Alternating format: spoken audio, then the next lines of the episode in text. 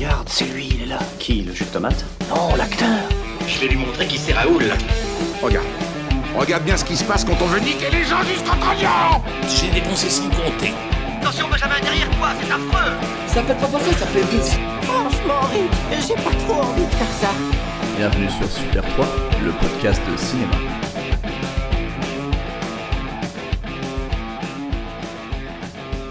Bienvenue dans ce podcast de l'horreur, le podcast fait par Super 3, le meilleur podcast de, de cinéma. Alors,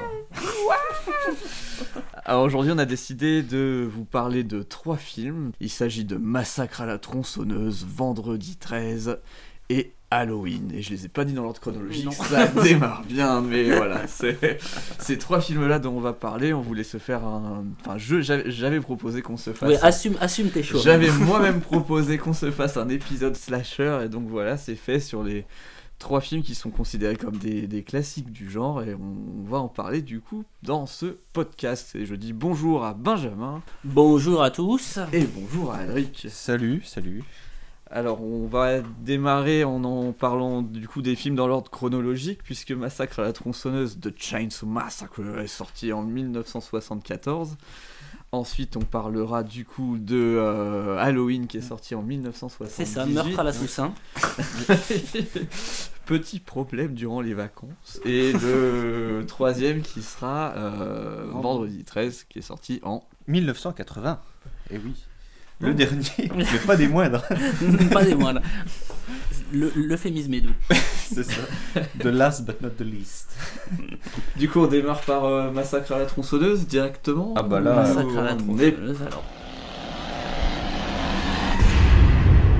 The film which you are about to see is an account of the tragedy which befell a group of five youths. For them, an idyllic summer afternoon drive became a nightmare. The events of that day were to lead to the discovery of one of the most bizarre crimes in the annals of American history the Texas Chainsaw Massacre. Bah écoutez, ouais, bah, déjà euh, je suis content oui qu'on fasse trois films que je n'avais jamais vus, en fait, qui comblent un peu le, euh, vide culturel que, j'avais sur ce, niveau, surtout qu'en plus je n'aime pas les slashers, donc du coup ça me fera l'occasion de parler d'un genre que je n'aime pas, mais on arrivera quand même à en dire du bien.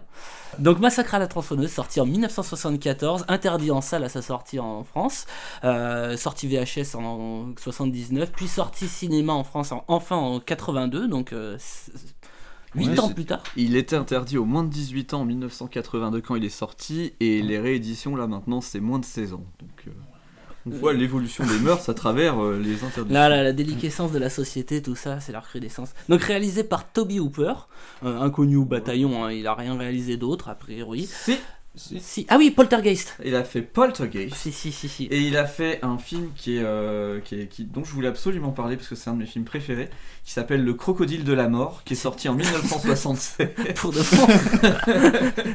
et dans lequel on retrouve également l'actrice principale de Massacre à la tronçonneuse. Ah ouais? Et tu as vraiment vu ça? Et non, je l'ai pas Non. vu, Ah. mais euh, il existe, il a le mérite d'exister. le Crocodile de la Mort, le titre en, en VO c'est It's an Alive. Donc si ça vous dit d'aller voir un autre très bon film qui, en tout cas ça vend du rêve, ça sonne pas du tout nanar, Le Crocodile de la Mort. Mais donc, c'était donc son premier film, Massacre à la tronçonneuse. Euh... Alors non, Non, il a Non, parce que...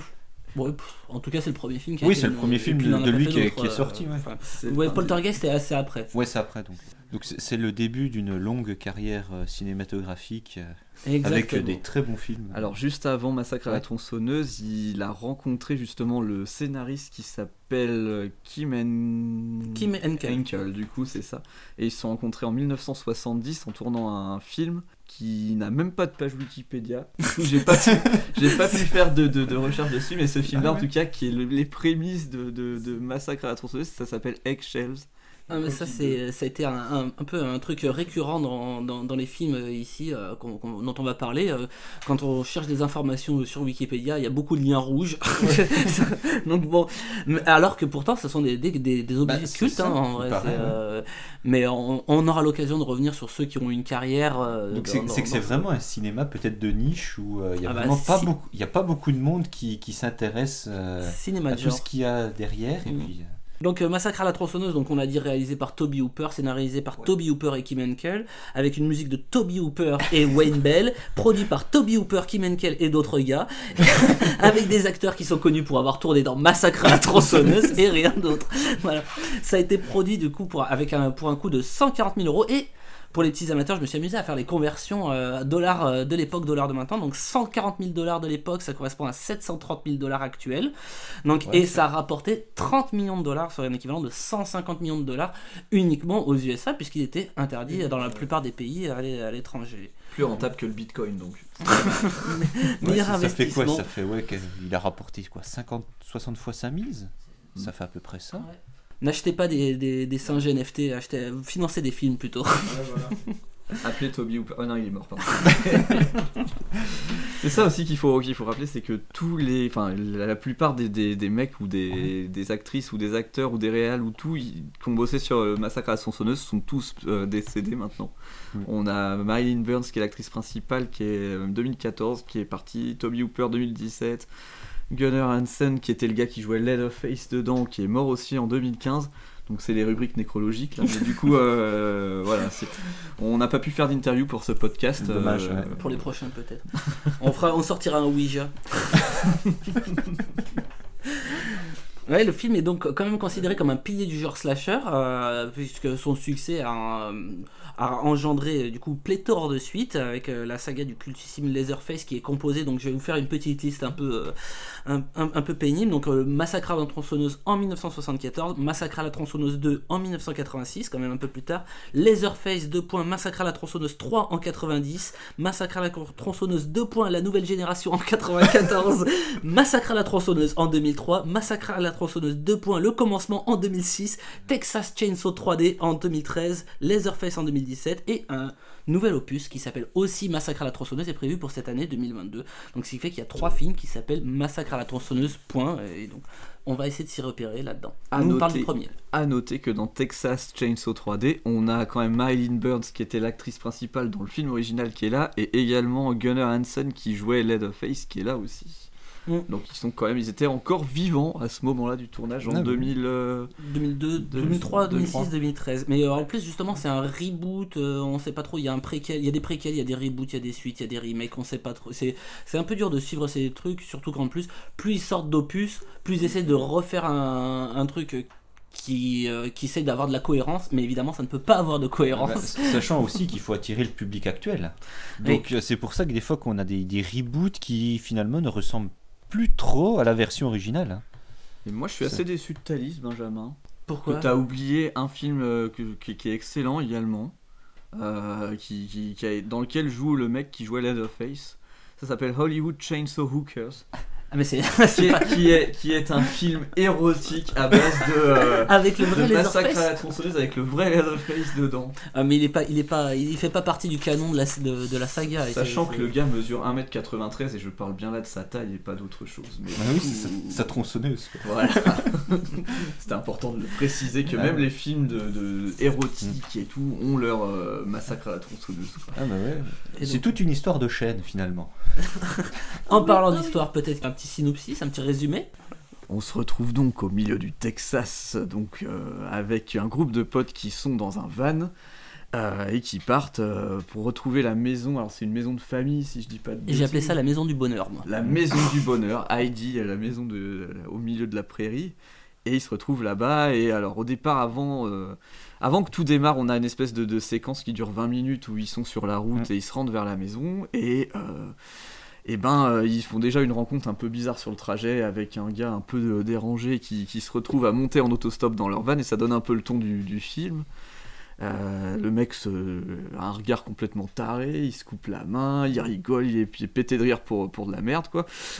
Et le mec fait bien flipper et puis il se retrouve finalement dans la maison où il, qu'il cherchait à la base. Et euh, la nuit tombe petit à petit, on se rend compte que, que, euh, le groupe est un petit peu éparpillé. Donc il y a le frère et sa sœur, euh, donc euh, les deux personnages principaux pour moi c'était euh, euh, la sœur qui, est jouée par Marilyn Burns, dont j'ai oublié le, le prénom, c'est Sally dans la... Ouais, Sally, Attends, c'est la, la Final Girl, ouais. On spoil, je spoil tout de suite, c'est Sally la, Mais après, moi, il y avait une, une, une vibes, en fait, comme c'est un groupe de jeunes, ils sont euh, quatre, euh, enfin, ils sont cinq, et euh, en, en van, il y avait une vibe Scooby-Doo, en fait, et euh, pendant pratiquement tout le film, jusqu'à ce qu'on ait leur nom, je les ai tous appelés Fred, Velma, Shaggy, et, Oui Mais oui et, et du coup, le mec en fauteuil, c'est c'est Scooby. Bon, c'est pas très cool, mais Oh là, on coupera pas ça au montage On, on à la tronçonneuse. donc voilà. Ouais. Et donc, ils arrivent. Ils arrivent finalement dans la maison, donc il y a, euh, pour refaire la liste des personnages, il y a Sally, qui est euh, la fille qui est euh, celle qu'on entendra le plus crier pendant tout le film, qui fait quasiment que ça du film. Franklin, son frère, qui est en fauteuil roulant, et ils sont accompagnés de Jay, Kirk et Pam. Et donc du coup, ils se retrouvent dans la maison qui appartenait à la famille avant, et donc chacun fait un peu ses, un peu à ses occupations. Donc il y a un couple qui part d'un côté pour se retrouver un peu tranquille. Il y a le frère et qui reste un petit peu tout seul dans son fauteuil roulant, qui est un peu oublié, le pauvre. Et euh, du coup, un des le, le couple de euh, Kirk et Pam Ouais, Ouais, c'est le, ce- le couple. ouais. se retrouve face à une petite maison abandonnée et euh, décide de rentrer dedans et c'est le début le début le début de la fin le début des embrouilles quoi et la maison du coup euh, a l'air déserte au départ mais elle l'est pas vraiment puisque à l'intérieur se cache euh, Leatherface et euh, ça va pas tarder à barder pour eux Ah oui, c'est. Bah là, je veux pas te dire plus parce qu'après je, si je dis plus euh, Oui, tu, tu détailles toutes ouais, les scènes. on détaille tout le film, mais en gros, bon, euh, ça va mal se passer. Il y a une tronçonneuse, il y a des frigos, parce que Leatherface, c'est quelqu'un qui. qui... Qui conserve la nourriture et qui respecte la chaîne du froid. Voilà, c'est ça, c'est l'ancêtre de Picard. Et... et donc voilà. On va du coup maintenant parler des, des scènes qu'on a bien aimées ou pas aimées, hein, justement. Qui c'est qui veut prendre la main Non, bon.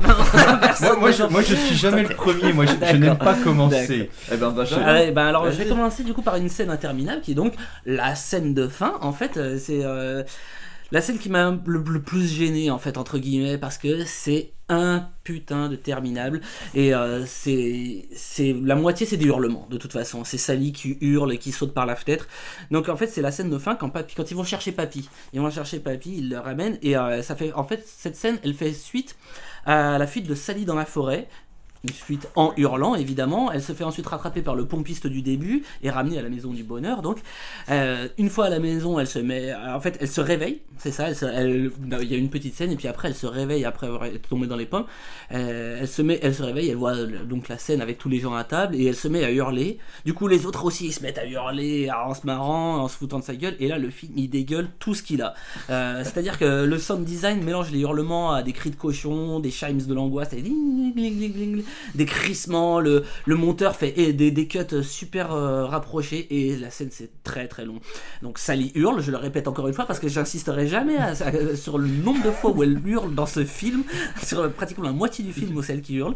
Et donc euh, il décide que c'est Papy qui va avoir le privilège de tuer Sally, euh, mais il est trop faible. Alors du coup il faut qu'il l'aide à porter le marteau et ça et il s'y reprend à 4 ou 5 fois et ça et c'est long, c'est long, mon dieu, ça, ça 4 ou s'arrête pas. 5 fois, t'es très gentil. Il- 15 000 ans pour essayer de lui faire tenir le marteau avec l'autre qui essaie de se débattre, accroché. Elle elle arrive à s'échapper. Elle saute une deuxième fois par la fenêtre parce qu'elle était déjà sautée par la fenêtre une première fois pendant le film. Leatherface et l'autre déglingo euh, qui s'était entaillé la main se mettent à la poursuivre. Encore donc, et euh, le déglingo se fait écraser par un camion d'un coup. Je vous spoil toute la fin, hein, j'en ai rien à foutre. le, déglingo il se fait écraser par un camion qui s'arrête sur le bas-côté. Elle essaie de se cacher dans le camion, mais Leatherface il arrive et il essaie d'attaquer le camion à la tronçonneuse. Euh, Il y a un pick-up qui arrive et euh, fi- finalement Sally saute à l'arrière du pick-up et là t'as Leatherface qui fait avec sa tronçonneuse en l'air sur un fond de, de, de, de- de soleil couchant. Avec Leatherface, vous avez un pote bourré en fin de soirée qui fait la danse de la pluie, c'est un peu la même à la fin quoi. Ouais, en fait, c'est- Leatherface, donc il s'appelle Leatherface, donc face de cuir, parce que euh, il porte euh, sur le visage un masque en peau humaine, a priori, maquillé d'ailleurs, euh, comme une femme. C'est très dérangeant, et il a une tronçonneuse à la main, d'où le nom du film d'ailleurs. Et donc voilà, c'est Leatherface est pas content, il y a des espèces de grognements, c'est très très très nanar cette scène de fin. hein. Donc euh, je- et, et le pire c'est qu'on reste sur cette euh, Sur cette image sur ouais. cette image à la fin et c'est très décevant par rapport au film qui avait quand même des, euh, des choses intéressantes à raconter et, à- et à montrer. C'est vrai qu'en Voilà. termes de conclusion, bah moi j'avais noté la même scène que toi pour le coup, pour dire que la, la scène qui m'a le moins plu c'est à la fin, quand euh, Sally est accrochée à la chaise, qu'elle hurle, que euh, jusqu'à maintenant c'était assez réaliste. On Mm. avait euh, bah, Leatherface et sa tronçonneuse qui aime bien découper, euh, découper de l'humain et en faire des saucisses. Et Classique. puis, il a- oui, voilà, et il a, il a son, son pote qui doit être son oncle ou je sais pas, ou qui a, qui a une station-service où il fait griller des merguez, mais on sait pas trop si dans les merguez c'est pas un peu ton frère qui, a- qui est passé là la semaine dernière. On sent que c'est son oncle et son frère en même temps, un truc comme ça. hein. Peut-être sa femme au même coup. Et puis du coup, il a aussi. euh, Oui, ils sont trois. hein, C'est trois, trois psychopathes en fait. On s'en rend compte C'est petit ça. à petit. Euh, 4 en comptant Quatre, en fait. Et c'est c'est là où je voulais en venir, c'est-à-dire que jusque-là c'est très réaliste, euh, parce que ça pourrait être juste des psychopathes de la Mm. pampa du Texas qui, qui aiment bien euh, défoncer des, des mecs à la tronçonneuse, mais en fait ils nous descendent du dernier étage, un petit papy momifié euh, qui ressemble vraiment à rien. euh, qui est- Moi franchement au départ je croyais qu'il l'avait empaillé, qu'il était, qu'il était Moi je mort. pensais qu'il était mort. euh, Moi, je croyais qu'il était mort, empaillé dans le grenier. Et là, ils le descendent. Et en fait, là, il bouge, il, fait des mouvements de tête, il rigole même à un moment donné. Et tu te dis, mais ah ouais, en fait, le gars est pas mort. Il est momifié mais vivant. Et on va lui passer un marteau pour qu'il essaye de- d'exploser la tête de l'héroïne. Et du coup, la scène, comme tu dis, dure. euh, dure des plombes et euh, l'hôtel hurle, il y a les roulements d'yeux qui sont filmés de super près. Je pense pour les opticiens c'est un, bon film parce que ça permet d'avoir une image des décollements de la rétine assez impressionnante. Et, puis voilà, donc le- ouais, le fait que ce soit plus réaliste du tout à ce moment-là, je dis pas que c'était réaliste de base, mais t'as- une frontière entre le, le film d'angoisse qui fait peur d'horreur et la SF presque, enfin, euh, qui, qui- qui m'a gêné. Et puis alors juste une petite anecdote de tournage et après je laisserai la Ouais. parole à Monsieur Ah, Alaric monsieur. qui va nous faire la scène peut-être qui, qui, qui, qui- qui est peut-être la même ça se trouve. Et cette, cette, cette scène là où euh, elle hurle pendant des plombes, a ça a duré 26 heures le tournage. Ah putain. Et euh, Ils ont arrivé, ils, ils sont quand même arrivés à retranscrire cette longueur dans toute une scène. Ils sont forts. ça dure pas 26 heures mais c'est tout comme c'est clair. et puis la fin ouais effectivement où Ça, où il y a Leatherface comme, tu- comme moi je, vraiment je le voyais une espèce de danse incantatoire de la défaite avec sa Ah mais c'est la gestuelle nanar quoi. et ça s'arrête super brusquement sans rien sans explication. Oui, tu sens que le- là ils se sont dit bon, c'est bon, on arrête, on emballe, hop, on- et c'est bon, j'en ai marre. ouais, du coup ouais, voilà. Moi c'est la même scène pour, pour à peu près les mêmes. Bah, on se ouais, ouais, c'est dommage de finir Mm. de Ouais, finir par ça quoi. ouais.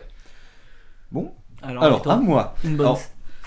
C'est, pas forcément une scène, mais c'est plus, euh, je trouve, l'ambiance générale qui, qui m'a un petit peu dérangé parce que, après, moi, je suis quelqu'un qui déteste tout ce qui est lame. Alors, la tronçonneuse, ça, ça fait, ça fait quand même un petit peu la chair de poule. Ah, t'as dû passer un super. euh, t'as Bah- trois films que t'as adoré du oui, coup. non, mais. Ah, bah, ça, tout ce qui est sang et puis, et puis lame, ça, euh, je, je crise. la chanteuse Oui, oui, oui, bah, elle, et puis, euh, de toute façon, elle a. pardon excusez-moi Non mais, non mais, en fait, ça m'a vraiment fait peur au début quand je l'ai vu arriver, quand je l'ai vu surgir, ça ça fait peur. Donc après, là, je me suis dit, oh chouette, c'est vraiment un truc qui me fout les jetons. Et puis après, bah, au final, en fait, plus tu le voyais, bah, en fait, plus ça t'énervait. Mm. Parce que, Edin, t'as as le truc qui fout vraiment les boules, euh, la tronçonneuse, le bruit, tu l'entends arriver à des kilomètres. Puis t'as les autres qui hurlent. Bon, admettons, ça fait Ça un hurle, petit peu peur Est-ce qu'on a dit que ça hurlait? Ça- voilà, tu entends Sally, tu sais que le mec il est pas loin derrière. Mais, mais en fait, c'est toute cette ambiance-là qui finalement, ben, à un moment, tu te dis, ouais, ok, je l'attendais celle-là. Mm. Et puis après, ben, en fait, la, la qualité, elle a vraiment euh, la décrue jusqu'à jusqu'à la fin où euh, finalement la, la tronçonneuse, ça me faisait plus rire qu'autre chose. Mm. Donc, euh, en fait, tout, tout le film, il avait, euh, je, je peux pas dire euh, un pinacle, on va dire, dans les 30 premières minutes, et puis après, c'était enchaînement de conneries sur conneries. Donc, euh, Alaric n'est pas dur du tout non mais, le- non, non mais, non mais après, non mais moi je m'attendais à être en stress pendant, pendant Mm. tout le film, mais au final, euh, voilà, les 30 premières minutes, et puis euh, hop, tu le vois apparaître une fois, t'as les boules, et puis après, au voilà, deux, deux fois, trois fois, euh, t'en as vite marre, quoi. T'as juste envie qu'il se, le mec qui se casse, il tue tout le monde, et puis fin de l'histoire, quoi. Donc en fait, le, le film pouvait euh, être résumé en 30-35 minutes. Ça En- aurait pu être une série. En fait, il aurait pu s'arrêter au moment où euh, elle retourne à la pompe à essence Ouais, et que le ça. gars il, il sort, il arrive avec le sac, tu vois, ça aurait pu se couper là Voilà, et, et ça aurait été beaucoup aurait été mieux en beaucoup fait. mieux. Le- disons, après, je, Euh, Parce que moi je trouve que c'était de la surenchère. En Mm. fait, euh, il, il a, il a compris que voilà l'apparition de Leatherface allait créer chez le spectateur un sentiment de, de mal-être. Ouais, et puis après, bah, ça, ça s'étiole au, fu- au fur et à mesure du, du film. Après, faut savoir une chose, c'est que on, on dit qu'il fait peur, qu'il y a de la, des, des chaînes, comme tu dis, des Oui. lames euh, et, tout ça. Mais par contre, le Tob Hooper avait bien dit qu'en fait, il avait pas voulu mettre trop de sang dans le, dans la, c'est pas un truc gore quoi. Non, mais- et c'est Ouais, mais- c'est dérangeant, mais c'est pas gore parce qu'il Oui, voulait c'est pas vrai que ce soit Peggy 18. Ouais, on voit que pas ça a été Oui, classé. ça a été ouais. classé. On, on voit pas trop le. C'est vrai qu'il s'attarde pas trop sur le sang en fait, parce que c'est vrai qu'aux États-Unis la censure marche beaucoup. À partir du moment où on Oui, voit oui, du sang, du sang. euh, c'est très vite censuré et c'est pour ça qu'ils passent généralement les trucs en noir et blanc. Comme ça ils disent bah non c'est pas du sang, c'est du liquide. Enfin et ils arrivent à contourner la. Et là c'est vrai qu'il y, a- il y a très peu de gouttes de sang, mais il y a des images très macabres. hein, Ah oui, oui, c'est non, mais c'est super trash et c'est pas. Oui, oui, faut pas être sensible quand on le regarde quand même. hein, c'est- Ah, Il y a une autre anecdote que j'ai aussi. Après, sauf Ah non, non, non, non, non, bah pour moi c'est bon, moi j'ai- j'ai un petit peu craché mon venin. Donc, euh, Allez, crache ton vin. Mais du coup, ouais, les, les os euh, qu'on voit, parce que euh, dans la maison de Leatherface, là, il y a tout un tas d'ossements, une Mm. espèce de poule même, qui a dû s'échapper de Very Bad Trip. On sait pas ce qu'elle fout là, tu sais, une espèce de. Oui c'est vrai que la scène où, où c'est sali d'ailleurs, je Oui, crois qui que. hurle en tombant. qui- elle, rentre dans la pièce. c'est- ça. Et en fait, elle se lève et t'as un gros plan sur la poule et elle se met à hurler. Et en fait, tu vois qu'après que- qu'il y a des trucs horribles dans la, dans la pièce, mais euh, t'as l'impression qu'elle a peur de la poule en fait. ça, c'est pas. et du coup, les ossements que tu as dans cette pièce-là et dans tout le reste du, du Mm. film, au départ, ils voulaient acheter des os euh, en plastique ou en résine. Et en fait, ça coûtait trop cher. Et ils ont fait venir d'Inde des vrais ossements, en fait. Donc, tous les os que tu vois, à part certains qui ont, été achetés, effectivement, mais la plupart des os, euh, apparemment, c'est ce que j'ai que j'ai que j'ai trouvé dans mes recherches, justement. et C'est des vrais os qui ont été importés d'Inde parce que ça coûtait moins cher. Donc, mais des os humains? Euh, moi, j'ai lu des trucs en disant que c'était Mmh. des os humains. Je suis pas persuadé de ça, par contre. Je sais pas si c'est pas un peu des- Et le réalisateur aussi a cherché dans la campagne environnante tout ce qu'il trouvait qui ressemblait de près ou de loin à des os ou à des vieilles bêtes crevées. Et ils les ont mis pareil dans Mm. cette pièce-là. Donc, euh, sachant qu'on était au Texas, qui faisait 40 degrés et qu'ils ont tourné, tourné, tourné, je sais pas combien d'heures d'affilée, ça devait sentir vachement bon dans la, Ouais, dans la fait- maison ça du va être bonheur. très tu faisant. il devait y avoir quelques vautours qui tournaient autour. Mais euh, mine de rien, il y a un, un véritable effort sur les, euh, les décors. Il y, a, il y a pas mal de trucs. Hein, J'en parle dans, dans les Ouais, choses mais, bien. ouais, mais après, c'est vrai sur, que euh, comme tu vois le petit budget qu'ils ont Mm. eu, après un moment, ils- comme ils allaient à l'économie, euh, ils essayaient de vraiment de- d'optimiser chaque dollar dépensé. Donc après, c'est pour ça qu'il y a vraiment eu, euh, je trouve, du soin aussi, comme tu disais, dans, dans le choix des, comment dire, des accessoires. Et puis, euh, C'est clair. Donc, ouais, on, on a dit du mal du film, disons du bien. Oui. Benjamin. Moi, j'ai pas choisi non plus de, de scène qui se démarque euh, des autres en, en bien. C'est plus euh, l'ambiance générale qui est plutôt bien travaillée, bien maîtrisée en fait. Euh, le film, il se veut dérangeant et il Oui, l'est. Clairement, ça marche bien. Ça joue sur le fait d'attaquer tes sens, avec euh, et ta compréhension de l'action. Euh, comme par exemple le fait que la musique soit souvent très minimaliste, des cymbales, des, des percussions légères, des caisses frottées, euh, des cowbells, tu vois comme ça. Et en fait, le- la musique, l'ambiance sonore se mélange vachement à l'ambiance intradiégétique en fait. La, euh, donc euh, à l'intérieur du film, c'est-à-dire que les personnages entendent aussi des bruits et on ne sait pas si c'est de la musique d'ambiance qui a été rajoutée par-dessus ou si c'est de la musique de la scène que les, personnages aussi entendent en fait. Et du coup, on joue, ils jouent beaucoup avec, euh, avec ça. Des fois, tu sais pas si, t'entends des percussions ou quelqu'un qui frappe à la porte, des bruits de pas, tu vois. Et euh, ça, te laisse en permanence sur le, sur fil du rasoir à attendre des choses. En fait, il y a pareil aussi la première scène quand ils arrivent à la maison. c'est je sais pas si pour vous si ça a été la même chose, mais pour moi c'était pas très lisible parce que ils se cherchent les uns les autres, ils se séparent un peu dans la maison, ils se cherchent les uns les autres, et on entend des hurlements qui se mélangent à des rires, on sait pas si ça crie, si ça hurle, et euh, les personnages réagissent bizarrement par rapport à ça, et en fait ça, vraiment on est euh, dépaysé en fait, vraiment on n'a plus de repères euh, avec ça, et, euh, et donc Vraiment, c'est tout est fait pour te mettre mal à l'aise et ça marche. Là, clairement, il y a un truc euh, qui, qui est super efficace tout au long du film, des bons effets de ré- réalisation, bon, parfois un peu too much quand c'est mélangé avec les hurlements et des trucs comme ça.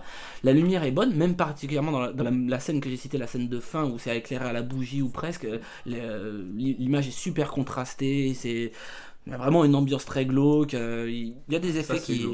ça, ça, marche bien. Il y a des effets qui marchent bien. Le film veut être désagréable, il Il l'est. Donc euh, ça, ça, pour le coup, c'est réussi. Voilà. Donc pas de scène particulière, mais cette ambiance qui était bien maîtrisée quand même.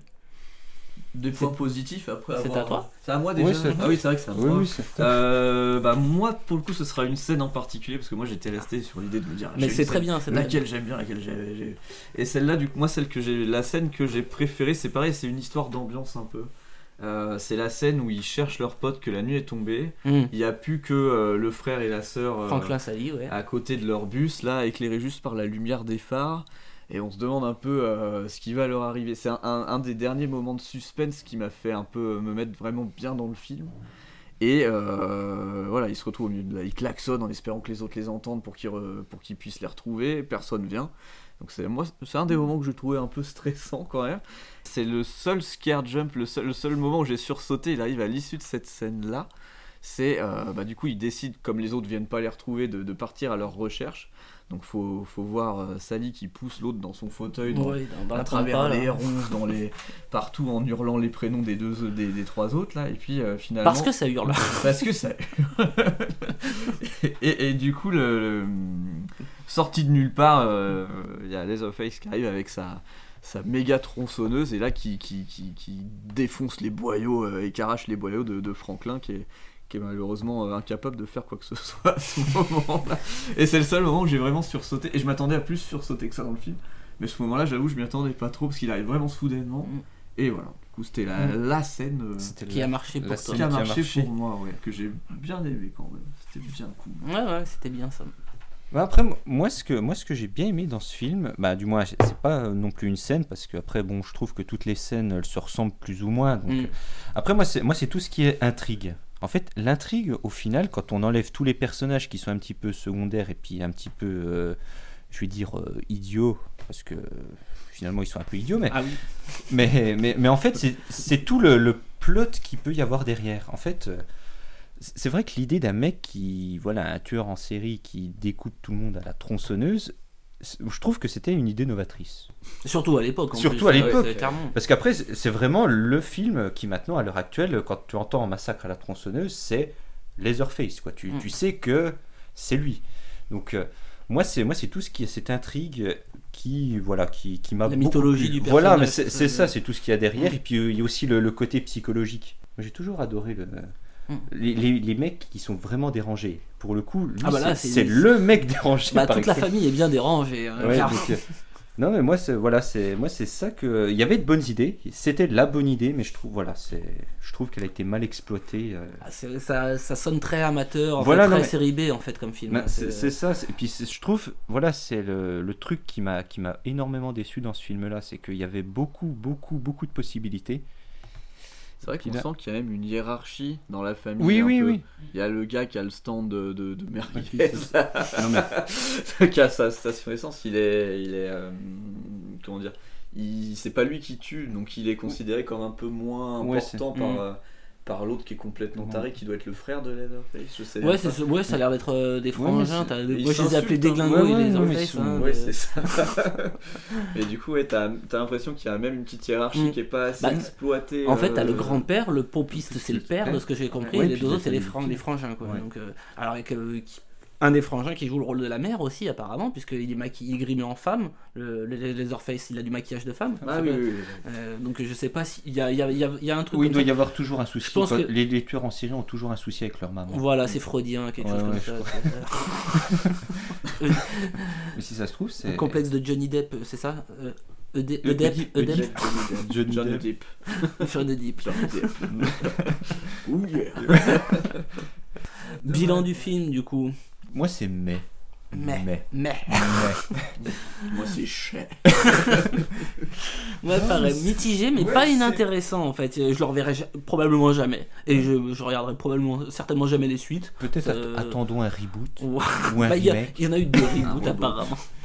Moi voilà, j'ai surtout retenu euh, ce côté euh, Scooby-Doo rencontre délivrance. Alors du coup, si vous connaissez délivrance, vous comprenez le, le truc gênant du film de voir des, des jeunes ados en, en van qui très euh, très innocents, euh, plein plein de, de, de fougue et de avec toute la naïveté euh, propice aux jeunes euh, et qui arrivent dans un truc à la délivrance où c'est vraiment les des hillbilly consanguins. Tu sens que c'est tu sens que ça va mal se passer. T'as euh, dit Billy, t'es pas, pas obligé de rajouter consanguin. Voilà, les- donc c'est plongé au cœur de l'Amérique profonde trumpiste. Et c'est très très gênant. Donc, euh, pff, ouais, je le conseillerais pas trop parce que ça, déjà, ça a très Oui, énormément vieilli. Même si vous aimez les slashers, euh, il y a plein de choses en fait qui ont déjà été repompées, probablement mieux fait euh, chez d'autres. Après, c'est si vous aimez les classiques, que vous l'avez jamais vu, je pense qu'il faut le et que vous aimez les slashers, il faut le voir. Moi, je pense qu'il faut le voir au moins une fois dans Mm. sa vie, histoire de se faire euh, Oui, une ça. idée. Voilà, le- les origines du genre. C'est quand même un classique. Mm. Même si moi je trouve que c'est un peu. Enfin, il mérite pas forcément son titre de classique pour moi parce qu'il y a tellement vieilli et il y a des films comme on- ceux dont on va parler un peu après euh, qui sont un peu au-dessus, je trouve. Mais ap- parce qu'en fait, on dit slasher, mais c'est un slasher, mais c'est pas. C'est C'est pas. précurseur du slasher en fait, c'est le début de- du, du- du genre slasher en vrai. C'est un peu plus lent que les autres slashers, Mais, euh, peut-être. Mais t'as des premiers. t'as- t'as déjà des, euh, des thèmes récurrents de- des slashers, à savoir le, le tueur masqué avec euh, une arme de prédilection, il y a une final girl qui survit à la fin, euh, c'est généralement des jeunes euh, Oui, qui sont qui transposés dans un univers en, en décalage, enfin il y a... Ah oui, c'est sûr que ça, Mm, c'est le même principe, Mm. mais je trouve qu'il a, il a un côté différent. Peut-être parce qu'il fait plus amateur et qu'il a un budget moins important, et du coup, il fait.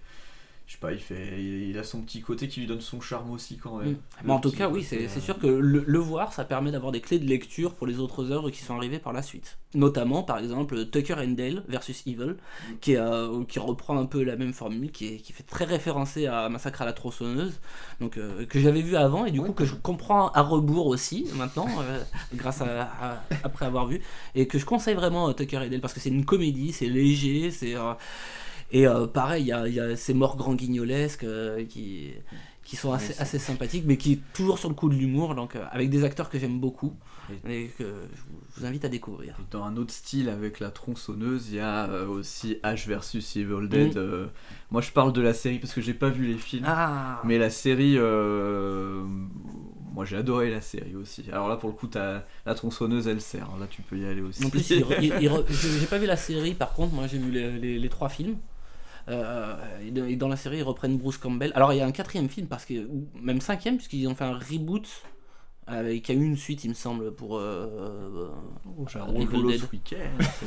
À voir quand même, je trouve, Massacre à la tronçonneuse, Ouais, c'est pour voir euh, un, Mais- un classique, mais c'est vrai que. Faut il y a- aimer le genre quand même. Si, si, vous, si vous aimez pas déjà les slashers de base, euh, ouais, peut-être ça vous pouvez vous en passer, je pense. Puis si tu aimes les vieux films, aussi. Ou si tu aimes les vieux. voilà. voilà, c'est la conclusion sur Massacre à la tronçonneuse. Et on va bientôt parler d'un autre film, mais lequel? Fifteen years ago, I, I met this six year old child with this blank, pale, emotionless face, the blackest eyes, the devil's eyes. I'm babysitting the Doyles. What about the boogeyman? The boogeyman is coming. There's no such thing. You know, it's Halloween. Death has come to your little town, Sheriff.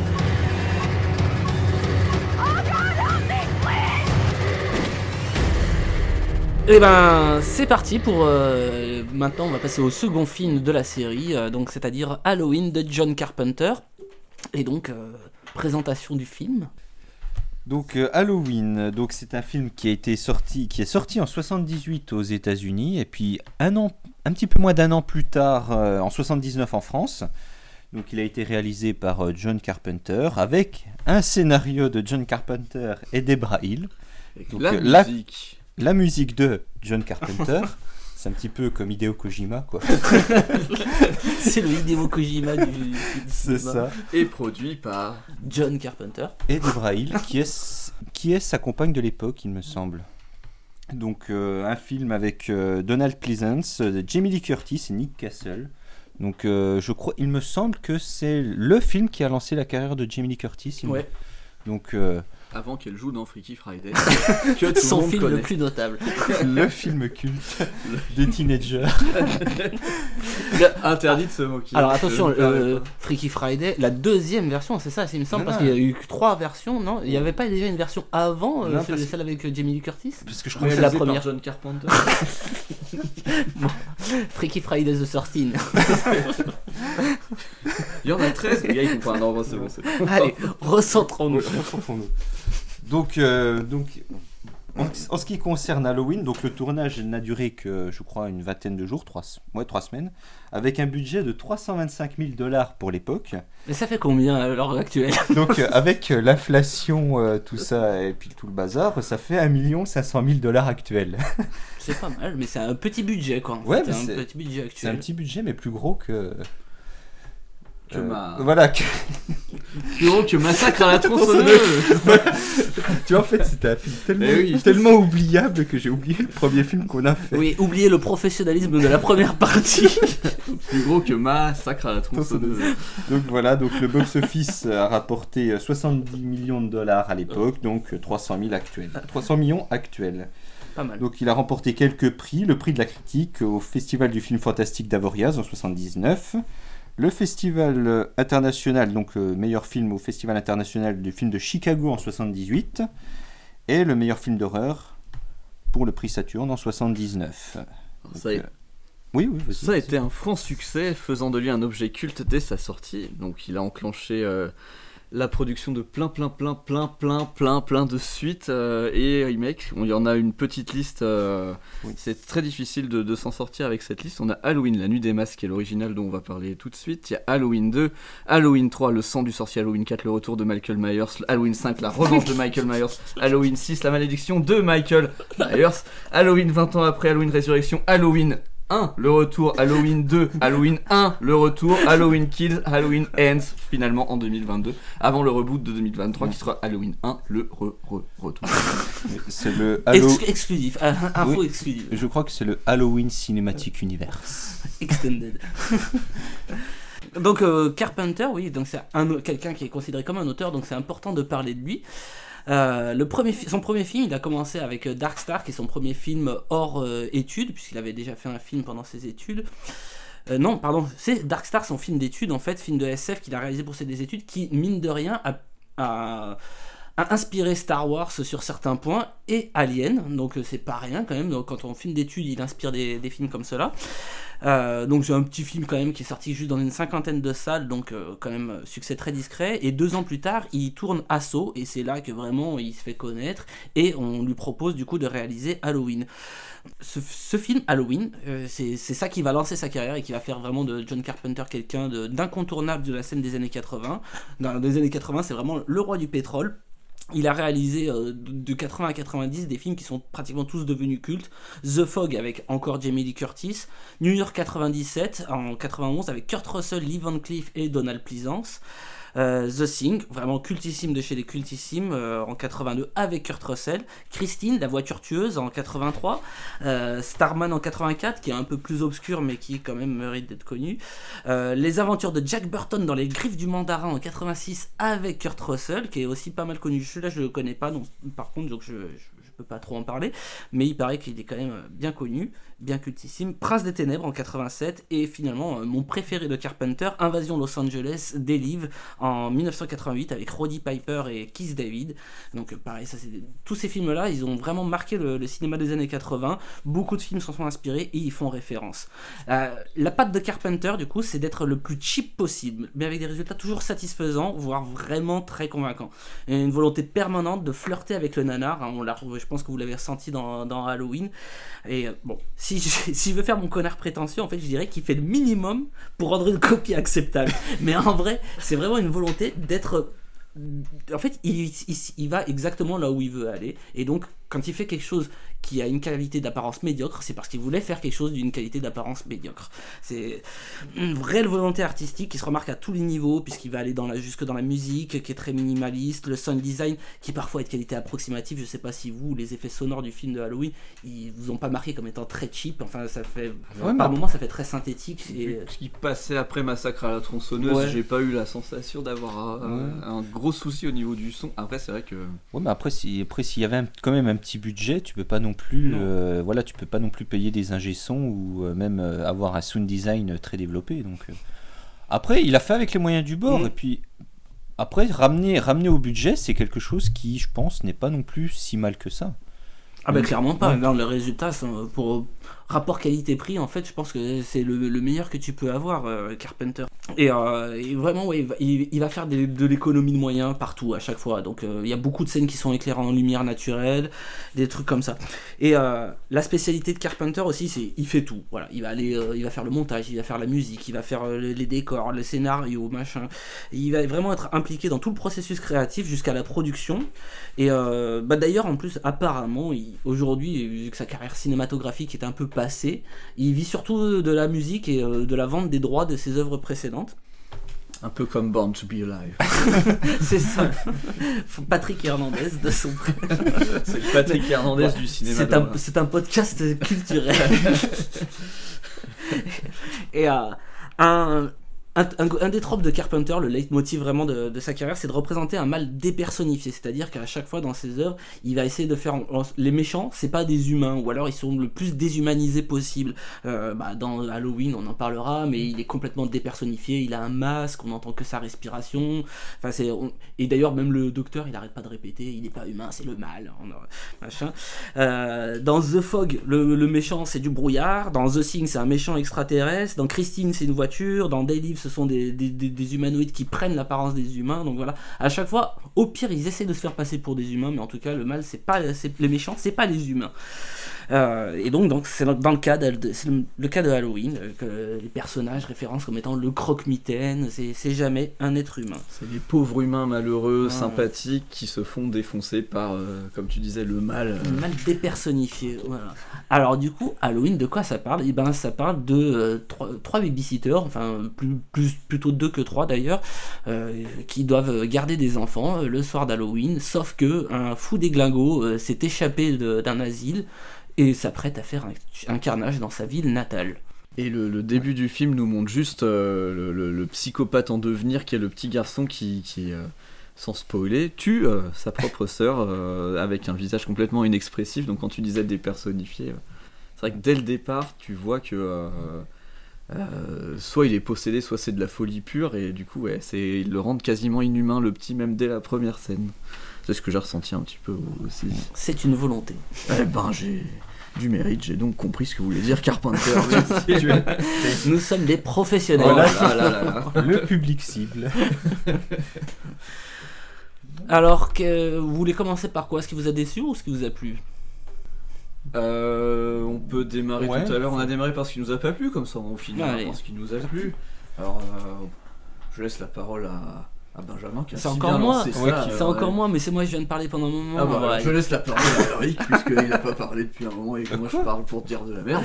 Ah, c'est vrai que t'es- Moi j'aime bien lancer des punchlines. donc Vous voulez, c'est pour ça. vous- allez, si vous Moi, voulez, je suis je, l'homme de je- je me lance, je me L'homme de lance, je me suis lance. l'homme de Donc, l'ombre.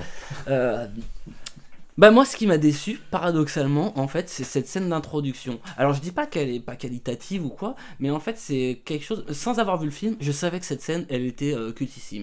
Euh, Il y a plein d'émissions euh, qui, quand ils parlent de cinéma, ils parlent de cette vue subjective. Alors, je vous raconte un peu la scène. C'est la scène d'introduction. C'est tourné en vue subjective et euh, on suit, on est dans les yeux du tueur qui se balade dans une pièce et qui va tuer des adolescents libidineux, Euh, comme euh, c'est le cas classique dans les slashers. hein, le, le- le sexe, sexe égale mort. et donc, et, euh, on suit donc euh, ce, petit gamin qui est des. Enfin, d'ailleurs, on sait pas que c'est un gamin puisqu'on est à la première personne en fait et on voit juste un déguisement de clown. hein, On voit, on voit son bras, il prend un poignard et puis il va poignarder les, les- les gens. Et en fait, après, on, quand, il, quand la police arrive, on sort de la vue subjective et puis et là on voit, ah, c'est un gamin qui a tué euh, des, des adultes et là on se rend compte de l'horreur du monde dans lequel on vit. Et en fait, cette scène, elle a, sans avoir connu, sans avoir vu le film, elle, elle était tellement connue, tellement analysée. En fait, c'est quelque chose qui, a toujours été ra- raconté comme étant quelque chose d'extraordinaire, machin. Et en fait, moi, quand je suis tombé, je m'attendais vraiment à quelque chose de, formidable en la voyant, et j'étais un peu déçu parce que ça fait, euh, ça fait un peu série Z, ça fait un peu, euh, un peu nanar. En fait, on, on- en fait, j'avais trop d'attentes. J'avais beaucoup trop d'attentes, et là, je me dis, mais mince, c'est pas possible. Attends, elle joue comme une patate, la meuf. Elle se fait, elle se fait poignarder. Déjà, l'effet spécial du poignardage, il est un peu approximatif, et euh, et son jeu d'acteur, elle est. Je suis désolé, mais les, les- les adolescents, ils jouent mal. là. Enfin, ils, sont, ils, sont censés avoir. Ils ont 30 ans, ils sont censés avoir 17 ans, hein, comme dans tous les films américains. mais ils jouent mal. C'est c'est- c'est un. C'est vrai Les qu'elle est autres- un, un peu sans expression, euh, même quand elle se fait Ouais, poignarder, c'est- elle a l'air de trouver ça normal, quoi.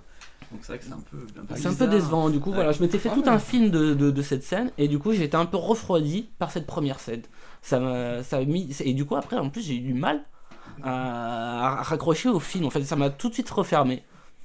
Bah tu vas rire, mais moi c'est exactement le contraire. Je trouve que c'est une, je trouve que c'est quand même une, voilà, la scène du film. Moi je trouve que c'est celle qui, qui pose le, les bases. Mhm. Et puis c'est vrai que c'est la, je trouve que c'est la première fois de- des trois films, ben c'est la scène qui montre comment le tueur est devenu le tueur. Je sais pas si vous vous avez ressenti ça, mais mais moi je Ouais, trouve que c'est- une des voilà pour une fois qu'on veut comprendre un petit peu ce qui se passe dans la tête du tueur, ben je trouve que ben là ça- voilà ça pose euh, moi je trouve que ça pose les bases. Et moi, si je dois donner mon avis Ouais. là-dessus, je suis à la fois d'accord avec Benjamin et à la fois d'accord avec toi. Ah bah bravo, C'est-à-dire bien que moi, je suis monsieur qui a un avis très tranché. Et le, pour le coup, t'as. Le le plan euh, en vue subjective, il est sympa parce qu'effectivement, ça te met direct Voilà. dans le, tu, à la place du tueur. Tu vois un petit peu comment. À la limite, ça va trop vite. Je trouve que c'est une scène qui dure très peu de temps. À un moment, c'est pas très crédible parce que clairement, la caméra est face aux deux acteurs et ils auraient très bien pu le voir et ils le remarquent même pas. Donc, il est pas assez caché pour que ce soit vraiment Ouais. de la vue subjective. Et en même temps, euh, il y a un côté où tu comprends pas trop non plus pourquoi d'un seul coup il vrille. Ouais. Tu, tu vois le gamin Ah bah qui tue sa sœur. Oui, c'est direct, il prend un couteau. voilà, il prend un couteau, il a pas d'explication, Ouais. c'est juste dans sa tête, il y a eu un moment de bascule, mais on le voit pas, on le voit pas ouais, mais, ouais, mais après, je trouve que quand même, c'est la première fois. Moi, Oui, je, moi, trouve que tu as toujours le, pas- le passage entre bah, l'individu normal et puis la fois où il devient un tueur. Mm. Après, bon, on sait pas vraiment ce qui se passe dans sa tête, mais, Et- mais ça, ça. Et on n'a pas d'avant-après, en fait. Euh, Ouais. Bon, après, en fait, moi, moi je, vraiment, je, je comprends qu'elle puisse faire effet, cette scène, mais euh, moi, elle m'a été spoilée, en fait. Je savais déjà que c'était un gamin, je savais que ça allait être Michael Myers, en plus, par la suite. Donc, euh, on- Ah, en fait, il n'y ah avait aucune surprise, nous, en fait. Nous, on a eu la Oui, nous- surprise nous, on a eu la 18 ans, quoi. Ouais, on- J'ai essayé de rester vierge là-dessus, euh, voilà, de ne pas, de pas chercher les, les scènes cultes ou quoi que ce soit, mais c'est vrai que c'est la scène du film qui, qui moi, m'a marqué. Ok. Mis à part, voilà, à part le reste. euh, Donc, toi, toi, C'est- toi, c'est- toi, tu la mets dans le. Ouais, dans moi je la bien, mets quoi. dans les bonnes scènes. Ouais, moi je comprends, je comprends, mais moi on me l'avait trop vendu en fait, c'est ça le, Ah le ouais. problème. J'avais été spoilé avant, mais avant même qu'on choisisse de faire ce film, hein, de toute façon. c'est- Le spoil avant de Ouais. regarder. Ah, Ouais. c'est- c'est dur, c'est dur. Faut, faut que j'arrête d'écouter les autres. Halloween, YouTube, non. Mais du coup, alors, euh, qu'est-ce que toi t'as pas plu euh, Ouais, Qu'est-ce qui t'a pas qui- plu? Qu'est-ce qui m'a pas plu? Ben honnêtement, pas grand-chose. Moi je trouve que tout, tout était bon. Après bon, euh, toute proportion gardée, mais, mais je trouve que tout s'emboîtait bien, il y avait un bon scénario. Moi je trouve les, ac- les acteurs étaient plutôt... Tout s'emboîte. Non, mais, Non mais, non mais moi je trouve, non mais moi je trouve qu'il y a on, pas... est sur le podcast, on parle bien de, de, de- de Halloween. hein. Oui, oui, oui, non mais, non mais, non mais après des fois t'as des, t'as des, t'as des pirouettes scénaristiques. Ça fait deux des- strikes, Vincent. Excuse-moi, mais tout s'emboîte bien, t'as des pirouettes. Euh... oui, d'accord, d'accord. mais- Bon, alors tout s'enchaîne, tout s'enchaîne parfaitement bien. Ah oui, Je trouve. On va jamais réussir à finir. Non mais je trouve, je trouve que le casting, le casting est bon, le scénario est bon. euh, Voilà, moi, moi ça m'a tenu en haleine du début à la fin. Non, non, mais, mais- ah, mais moi, Ouais. c'est un bon film, Moi, je l'ai aimé. c'est moi- pas moi, Je pense que c'est le seul des trois. Voilà, c'est- moi, c'est le seul aimé. aussi Alors, des Sans trois. spoiler mon avis sur Vendredi 13. Ouais, mais euh, tous sur ce point. ouais, c'était le, le- le meilleur des trois, clairement. Et puis, J'ai euh, pas vu le temps passer. Mais après, voilà, il faut remettre dans le contexte. C'est un film qui a 50 ans maintenant, presque. euh, C'est ça, 40 ans au moins. Combien? Attends, 78 Euh, oui, oui, 40, ça fait, euh, 44 ans. Ouais. Donc euh, bon, ça, ça commence à faire vieux, quoi, ça date. hein. On a, depuis le cinéma, il a beaucoup changé. Donc il faut remettre quand même ça dans le contexte et à toute proportion gardée, en prenant en compte le budget. Ouais, c'est clair Ouais, c'est excellent. Mais moi, je pense que c'est ce film-là. Moi, je pense que c'est lui qui a initié le genre des, des slashers. Ah oui, c'est un- Moi, je, moi, je trouve que c'est plus lui que que, euh, que Massacre, Ouais. Massacre à la tronçonneuse. Mais on- en fait, le, truc- le problème, c'est que on peut parler de, des, des slashers. En fait, on peut remonter super loin, notamment Psychose. Et d'ailleurs, Halloween référence énormément Psychose en fait d'Alfred Hitchcock. Et pourtant, c'est pas vraiment un slasher non plus. Mais c'est vrai qu'il pose en fait ce qu'on a appelé les bases euh, de, du, du slasher, quoi. Le, il y a il y a des idées, on en avait parlé aussi dans, dans, dans Massacre à la tronçonneuse, qui sont repris dans, dans le, dans le genre du slasher. Mais euh, Halloween, clairement, il, canonise le truc, il, rend, populaire euh, le, le genre, en fait. Et euh, il, il donne les codes à tout le au grand public. Oui, oui, ben oui, le, le tueur perturbé, le tueur euh, psychologiquement atteint. Non, mais et puis, puis après, bon, mais il désingue tout le monde. Les, les babysitters qui en prennent à chaque fois pour leur grade. C'est sûr qu'il vaut mieux pas être babysitter hein, dans un film. Surtout euh, le jour slasher. Le jour d'Halloween, c'est mal barré. C'est. Et vaut, et vaut mieux être une femme, puisque c'est les- c'est qu'une femme qui survit à la fin, donc euh, comme dans tous les, tous les slashers, généralement. La final girl. Du coup, ça c'est pour ce qui vous a pas plu. Il y avait d'autres choses ou euh, Non, moi c'était vraiment juste euh, cette scène. Après, ouais, je suis très content du reste et euh, je suis très content d'avoir euh, pu voir ce, ce film. Mais toi, tu nous as dit du coup ce que t'avais pas aimé. C'était, tu revenais sur moi en fait, c'est ça C'était la même chose que moi? Euh, Ou à t'avais peu d'autres près la même choses chose. que Et moi, c'est au niveau de la musique. Alors, je, je sais que c'est Carpenter qui, qui compose la musique et la musique est bien et tout. Mhm. Enfin, le thème, il est, il est- il est super cool, je trouve. D'ailleurs, il me rappelait un peu celui de l'Exorciste, mais en le, le truc bien flippant, quoi, qui Mhm. te met dans l'ambiance. Par contre, ce qui, ce qui est un peu dommage, c'est qu'à chaque fois, le thème revient très souvent. T'as, euh, dès que t'as un moment un peu flippant, Ouais. T'as t'as le thème qui revient super fort. euh, euh, à la limite, il y aurait eu des, des scènes où t'aurais que la respiration du tueur, ça aurait fait plus peur. Et Ouais, t'as en des moments où t'as Mm. la musique, donc tu sais que tu vas avoir peur, un silence, la respiration, et c'est toujours un peu le même principe. Et c'est juste ça, mais après, euh, sinon, comme, comme, comme vous disiez, moi j'ai. C'est vraiment le meilleur des trois. Et le temps passe beaucoup plus vite que dans, que, que dans les deux autres, surtout que dans Vendredi particulièrement 13. du coup. Mais non, non, il n'y a pas trop de points négatifs. Et je trouve qu'en plus, il a pas trop mal vieilli au niveau du montage. C'est assez, Ouais. c'est Ah, ouais. rapide. c'est c'est- c'est- tu t'ennuies pas non plus en le regardant du tout de ce point de vue-là. C'est pas lent, quoi. Ouais, juste la musique qui, des fois, ça faisait un peu trop cliché, tu sais. Mais bon, après, c'est parce qu'il est vieux, hein, il a 44 ans. Donc, euh, on pose les, les bases du truc. Et sans doute qu'à l'époque, la musique à fond, ça faisait peur dans les Mm. cinémas et tout. Mais euh, que ça, le gros point négatif. J'ai même pas une scène que j'ai pas aimée, en fait. Ah ouais, ouais. bah, tant mieux. Ouais. Bah, moi aussi, hein, j'ai eu du mal, et c'est pour ça que je me suis rabattu sur la, la Sur la scène d'intro ouais. qui était juste décevante par rapport à l'attente que Par j'avais. Mais voilà. Mais ça m'a quand même un peu. euh, Ce qui nous amène à la scène préférée. Alors, bah, justement. Mais euh, on commence par cette scène qui, moi, me baisse mes attentes. Et d'un coup, en fait, on la deuxième scène, en fait, celle qui va présenter un peu les personnages, la scène d'introduction, où on voit le pavillon, en fait, on voit les personnes, on présente les personnages, tout simplement. C'est la scène d'exposition. Donc, euh, après le, meurtre de- des, adolescents libidineux, on a un fade-out. 20 ans plus tard, une scène nous explique, euh, c'est le, docteur Loomis, donc Donald Pleasance, qui nous explique qu'il y a un malade qui s'est échappé, machin, et que c'est le mal. Et là, après, on se retrouve dans une nouvelle scène, qui c'est celle-là qui me qui m'a remis dans le film vraiment en fait, et elle va nous servir à présenter les lieux du film, les protagonistes, les relations qu'ils entretiennent, entre- entretiennent, et on va nous annoncer la couleur, et de toute évidence, c'est terne. L'image, euh, les couleurs sont... On, est à la fin des années 70, euh, presque début des années 80, les couleurs des vêtements sont très flashy, et pourtant, à l'image, ça rend terne. Et on sent qu'il a, il a baissé la saturation au minimum pour euh, vraiment qu'on sent on sent le- un ton pastel comme ça. On nous montre donc cette banlieue pavi- pavillonnaire typique des États-Unis, of America, comme on voit dans tous les films et séries, E.T. Retour vers le futur, Edouard Main d'Argent, Breaking Bad, toutes ces, trucs pavillonnaires, pas le centre-ville, voilà, avec euh, des, maisons avec jardin et tout. Et, euh, mais voilà, cet étalonnage ton pastel. Et euh, alors que c'est des couleurs criardes auxquelles on s'attendrait, on nous présente euh, donc le personnage de Jimmy Lee Curtis dont j'ai oublié le prénom.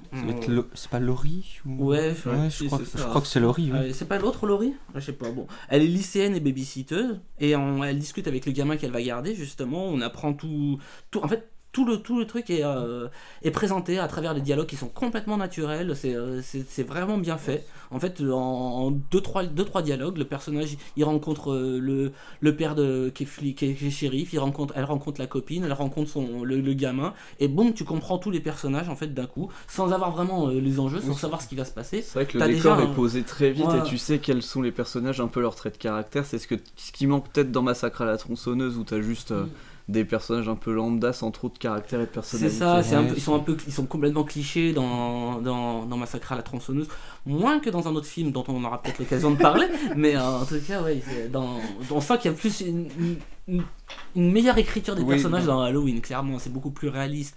Euh, et euh, donc pendant toute cette scène, déjà, on a des, euh, des, des, des moments en vue subjective, encore à nouveau, avec la respiration de l'angoisse. ça. et, euh, et tout au long du film, t'as que euh, Jamie Lee Curtis et le gamin qui, qui auront un peu cette peur. Les autres, ils seront complètement oblivious en anglais, comme on dit euh, en français. Ils sont en dehors de toute peur. Ouais, voilà, fait, ils, ne, ils ne pressentent pas la menace. En tout cas, il y a que eux deux qui arrivent vraiment à, à- à se dire oula, il se passe quelque chose d'un peu louche. Et, euh, et donc ces inserts en vue subjective sont vraiment d'une efficacité redoutable pour générer la peur dans le cœur des spectateurs. Donc euh, décor dans, le- dans lequel évoluent des personnages insouciants des dangers qui les attendent et ça crée un décalage glaçant vraiment. T'as as une naïveté des dialogues. euh, Enfin, naïveté des, des- des personnages écrites, euh, ils, ils sont jeunes, donc ils ont des préoccupations de, de lycéens, c'est des amourettes, des machins, ça cabotine un peu, ça glousse, et t'as le sound design vraiment, moi que j'ai trouvé très cheap, on en reparlera, hein, mais euh, ça accentue le côté irréel en fait. T'as vraiment des personnages qui sont gentils, gentillets, et euh, t'entends euh, des bruits qui sont bizarres, qui t'accrochent l'oreille, t'as cette voix, cette respiration rauque dans le casque, t'es là, et ça vraiment, on est défamiliarisé, et vraiment là tu sens l'angoisse qui monte. Et cette scène, voilà, elle m'a tout de suite remis dans le film, et, et après j'ai pu me laisser porter. Donc voilà, j'avais des choses à dire. Bah, au moins c'est c'est complet.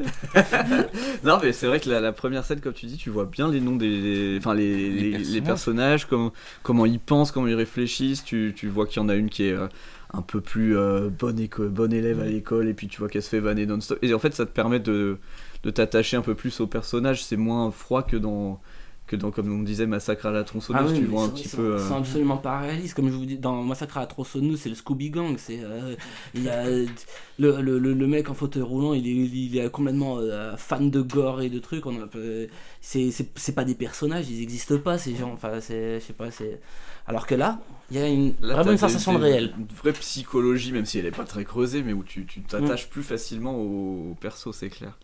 Moi, ce qui m'a le plus plu, alors si on reparle de scène, euh, moi, c'est. Alors, c'est peut-être pas la scène que, à laquelle tout le monde pense, mais moi, celle qui m'a fait un peu euh, flipper, c'est euh, la scène où on a justement la copine de- du personnage principal qui fait babysitting là Mhm. et qui se retrouve enfermée à un moment donné là où elle lave son linge. et en fait, moi je suis un peu claustro.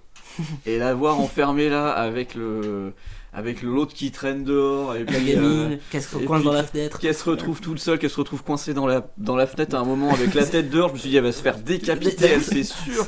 Et, et jamais ça lui arrive. Mais moi, j'étais la purée, elle va se faire décapiter, elle va se faire décapiter. Finalement, non, même pas. Et pareil, là, c'est- c'est c'est bien. Moi, j'ai trouvé ça bien foutu. Et une autre scène qui m'a fait peur, toujours avec le, le même personnage, c'est quand elle se retrouve. Et ça, c'est un tic que j'ai aussi quand je prends la bagnole pour aller au boulot le matin. C'est que je vérifie toujours la banquette arrière.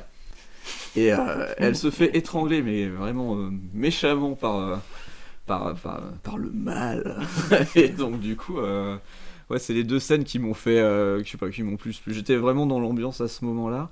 Et les scènes avec le gamin aussi, où il repère, où c'est, comme tu disais, il y a que le gamin et euh, le personnage principal, là, j'ai oublié son nom encore. Jimmy Lee Curtis. Voilà, Jimmy Lee Curtis, donc Freaky Friday, qui se rend compte que, qui se rend compte qu'il y a que eux deux qui, qui voient par moment le, Mm.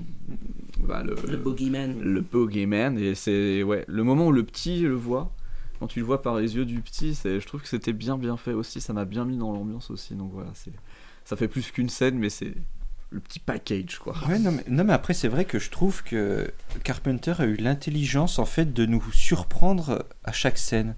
En fait, à chaque fois qu'on pensait qu'il allait, qu'il allait se passer quelque chose, eh ben non. Il prend un contre-pied. Voilà, il prend un contre-pied, et puis là où on s'attendait pas, ben c'est là que, hop, il y a le, le coup de pression, euh, le meurtre ou euh, ce qu'il faut. Donc euh, moi, moi, je trouve que c'est voilà, il, il arrive à manier en fait, il arrive à manipuler euh, nos peurs. Mm. Je trouve que il, il a ce, ce génie-là d'avoir pu manipuler mes. Ouais, il joue sur les angoisses, ouais. Ouais, voilà, c'est ça pendant euh, une heure et demie. Alors qu'on rappelle, le film, il a quand même plus de 40 ans. Et Voilà, il a- ça marche encore. Bah, ça même. marche encore. Bon après, faut dire que pour ma part, je suis une vraie flippette. Alors, euh, Moi aussi, donc ça marche bien sur Ça marche bien nous. Bah, moi, je suis un bonhomme. oui, Benjamin, c'est un bonhomme. Et nous, on a la trouille, nous. Ouais, ouais. on dort avec une veilleuse depuis une semaine. J'aurais- J'aurais dû demander à ma maman qu'elle me lise une histoire. Moi, je suis retourné vivre chez ma mère, j'avais trop peur. Et la scène, euh, ça c'était la scène qui nous avait plus plu. Toi, ce Euh, serait laquelle du coup, ouais. euh, Alric La scène qui m'a plus plu Ouais. Ah, c'est celle du C'est début. celle, Celle du du tout début. début. Ouais, c'est celle du tout début. Et ouais. celle qui t'aimais pas, du coup, t'as- tu- Moi j'ai dit que j'en ai. Ah oui, t'en avais- avais pas Ouais, mais en fait, ouais, ouais, c'est là où tout s'emboîtait Mmh, finalement. Ah, d'accord, c'est quand Voilà. ça s'emboîte que t'aimes Voilà, pas. moi j'adore quand ça s'emboîte. Bah alors, du coup, bah, bilan général du film. euh, Ah, bah, pour moi, c'est un très bon bilan. Moi, je... Il, il m'a agréablement surpris. J'ai après bon, je connaissais pas vraiment le genre. Non, non, mais moi, c'est, moi, c'est je trouve que c'est un très très bon film. Même si bon, bah, après il est, il date un peu, mais mais moi, il m'a vraiment fait peur. Donc euh, moi, je pense que l'objectif est réussi. Pareil pour moi. Objectif vachement réussi, tu t'ennuies pas, le temps Mm. passe vite. T'as euh, bon, deux trois longueurs par Mm. moment, par exemple quand la elle marche, qu'elle revient. film. euh, Ouais, Ouais, ouais. Après, quand elle marche, tu sais, en revenant de l'école, là, qu'elle discute, euh, Mm. où il y a la partie de cache-cache, où l'autre il est à moitié dans les buissons, puis il y est plus. Alors bon, c'est, c'est, ça fait peur quand même parce que tu te demandes où il est, le gars. Moi, j'aime, moi perso, je, j'avais pas, j'étais pas en, en PLS non plus, mais ça, ça- ça faisait un petit peu peur. Et t'as le, ouais, je trouve que c'est monté assez, assez bien, c'est, c'est assez moderne et tout. Et la, la musique est super cool, même si pour moi il y en a un peu trop. Et ouais, non, pareil, j'ai bien aimé, bien eu un petit peu peur quand même, et je m'attendais pas à. Alors oui, j'avais noté le nombre de scare jumps pour celui-là. J'étais monté à 5. Ah, pas mal, pas mal. A- Sachant que ça montre que je suis un peu une flippette quand même. Parce que moi, dès que l'autre il apparaissait au début du film, euh, j'avais la trouille. Donc, euh, donc voilà, ouais, moi Ah, j'ai bien tu- aimé tu te caches pas les yeux des fois quand euh, la scène elle est un petit peu trop violente. Je me cache les yeux s'il y a du sang, là il y en avait pas trop, ça, va, ça passe. Ouais, ouais, c'est, c'est vrai que ouais, il y a pas forcément. pas beaucoup- gore non Ouais, plus, c'est hein. pas gore. C'est Bah, y a. Au final, il y a 5 meurtres à l'écran, je crois, c'est ça? 5 meurtres, mais filmés de manière assez, euh, assez soft en fait. Tu sens que tu. Enfin, ça, ça Oui, tu, tu C'est pas du hors-champ, c'est mais, euh, Voilà, mais- euh, c'est quand même assez masqué en fait. Le... Même quand elle le poignarde dans le cou à la fin euh, pour s'en libérer et tout, euh, ça aurait pu gicler de tous les côtés et pour le coup il tombe juste par terre et c'est assez soft quoi. Moi aussi, je, trouve que c'est bah, très positif, hein, clairement le meilleur des trois qu'on a- qu'on avait vu. Et puis classique du genre. Là, par contre, si vous êtes fan de, de slasher, il faut absolument le voir. Il faut vraiment le connaître pour, pour comprendre le, le, le reste, parce que c'est lui qui donne ses lettres de noblesse en fait au, Ah bah au oui, au- slasher. Aux 12 films. euh, Par suivants. contre, ouais, par contre, comme on, on l'a répété, c'est assez vieux comme film quand même. Ouais, hein, vieux. Et donc, euh, il y a les problèmes de rythme. Je pense que si on est plus habitué, je pense que la nouvelle génération a peut-être plus de mal à regarder un film comme ça. Nous, on est encore de la génération euh, des années 90, 2000. Enfin, euh, on- Ouais, mais faut, faut dire que maintenant, les films actuels, il faut que, le, que la scène soit, fait- soit posée dans les trois premières minutes et puis que tout s'enchaîne. Tandis que là, c'est vrai qu'il prend le temps de. Voilà, il, Mais il l'ambiance prend le temps de poser l'ambiance. Tu pourrais pas avoir la même ambiance si ça allait euh, super vite. Mm. Alors ok il y a des longueurs mais je trouve que le le fait que ce soit posé, que tu sentes le truc venir, même les scènes où en fait où il est un peu agaçant le, le- le docteur là. Loomis, oui, Euh, bah oui. il, est, il est, moi je l'aime bien le personnage, il est cool parce qu'en fait euh, tu le sens complètement stressé et ça passe super bien.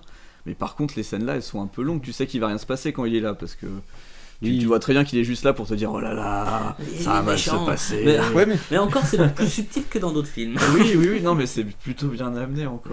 Mm, Mais ouais. c'est- Mais c'est vrai que oui, c'est. euh, On, on dirait qu'il les a un peu forcés dans le récit pour euh, gagner un peu de temps de pellicule, enfin de, de temps de film. Parce qu'il est assez court hein, quand même, je crois, c'est 1h20. hein. 1h20, 1h30 avec le générique, je crois, c'est 1h25 Ouais. le film, un truc Ouais, comme c'est- ça, ouais, ouais, ouais. Genre, ouais, le massacre à la tronçonneuse est plus court, je crois. Ouais, il me semble. C'est- pas plus mal. Plus, euh, voilà, Ça voilà. aurait été plus long, ça aurait été un peu. Voilà, Mais euh, ouais, sinon, et ben, Vous pouvez regarder euh, Scream dans le même genre un peu, enfin qui, euh, qui reprend beaucoup et qui référence énormément à Halloween. D'ailleurs, il y a un des personnages de Scream euh, qui est euh, Seth Green qui se fait tuer de, en regardant Halloween dans, dans, dans Scream et qui se moque des personnages en disant mais retourne-toi machin. Donc euh, c'est très très référencé dans, dans Scream. Tout autre genre, mais slasher et body, movie, euh, en version comédie anglaise, euh, il y a Hot Fuzz. c'est bah, un Hot slasher Fuzz, en hein, vrai. ouais, ouais, c'est Voilà, vrai. un peu. euh, Alors c'est ça mélange d'autres genres avec, mais euh, il y a beaucoup de codes du, du slasher qui sont repris dans Hot Fuzz. Et sinon, moi je conseillerais plutôt d'autres films de Carpenter, en fait, particulièrement The Thing et The Live, donc Invasion Los Angeles. Que j'ai pas eu du tout. hein. Je pourrais pas Voilà. du tout rebondir. Alors The Thing, The Thing, ça pourrait vraiment vous, vous botter. hein. C'est, euh, ça ressemble un peu à du Cronenberg. Enfin, c'est très euh, dans, dans le body horror. Donc avec euh, une créature bien dégueulasse. Avec des- Et, euh, Si avec ça on n'a pas nos week-ends qui sont remplis. D'ailleurs, The Thing, il passe sur la télé dans Halloween à un moment donné. on Oui, voit. alors c'est le justement en fait c'est le film de. Howard Hawks, donc euh, dont euh, le film de, de Carpenter est un remake. En fait, C'est ça, ouais, parce que du coup, je. j'ai- C'est il- ça. il- c'est- Et en fait, il est fan de Howard Hawks et euh, il- il- c'est pour ça qu'il fait un remake de. Parce que c'est le film qui regarde d'ailleurs pendant tout le. Tout... C'est celui-là qui est regardé par les Ouais, gamins ça. pendant tout le. Donc en fait, c'est le fil conducteur Mm. finalement aussi que t'as en sous-jacent euh, Voilà. de Là, film il qui est, sur la il- télé il a- quand il a une idée, Carpenter il s'y tient. Mais si vous voulez mieux comprendre Carpenter aussi, je vous conseille les, euh, les vidéos de Karim Debache, euh, notamment les Cross et les Chroma. Chroma qui parle beaucoup de, de slasher notamment.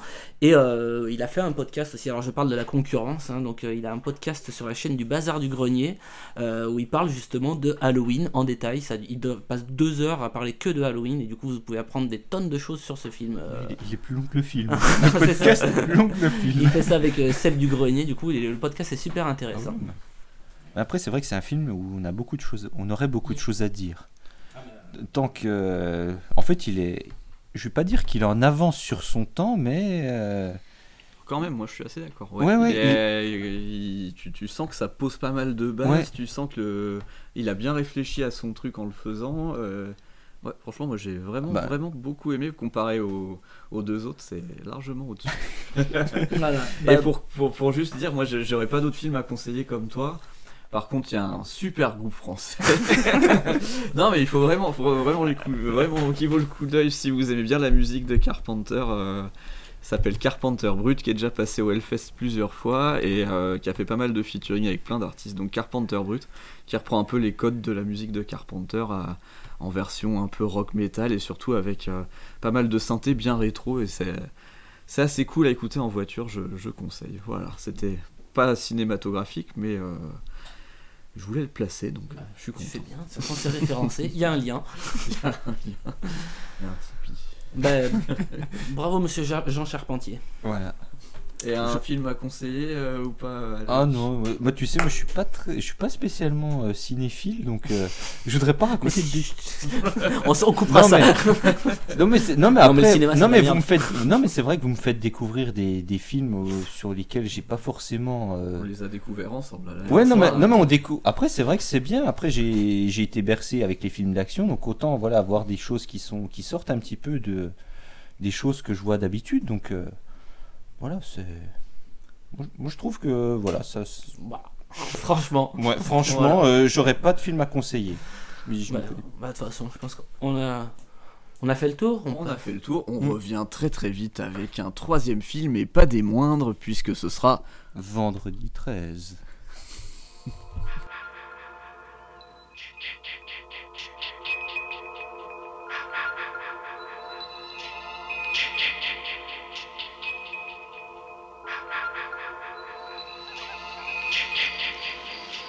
Hello? Who's that? Oh, hi. What are you doing out in this mess? Friday, the 13th. You may only see it once, but that will be enough.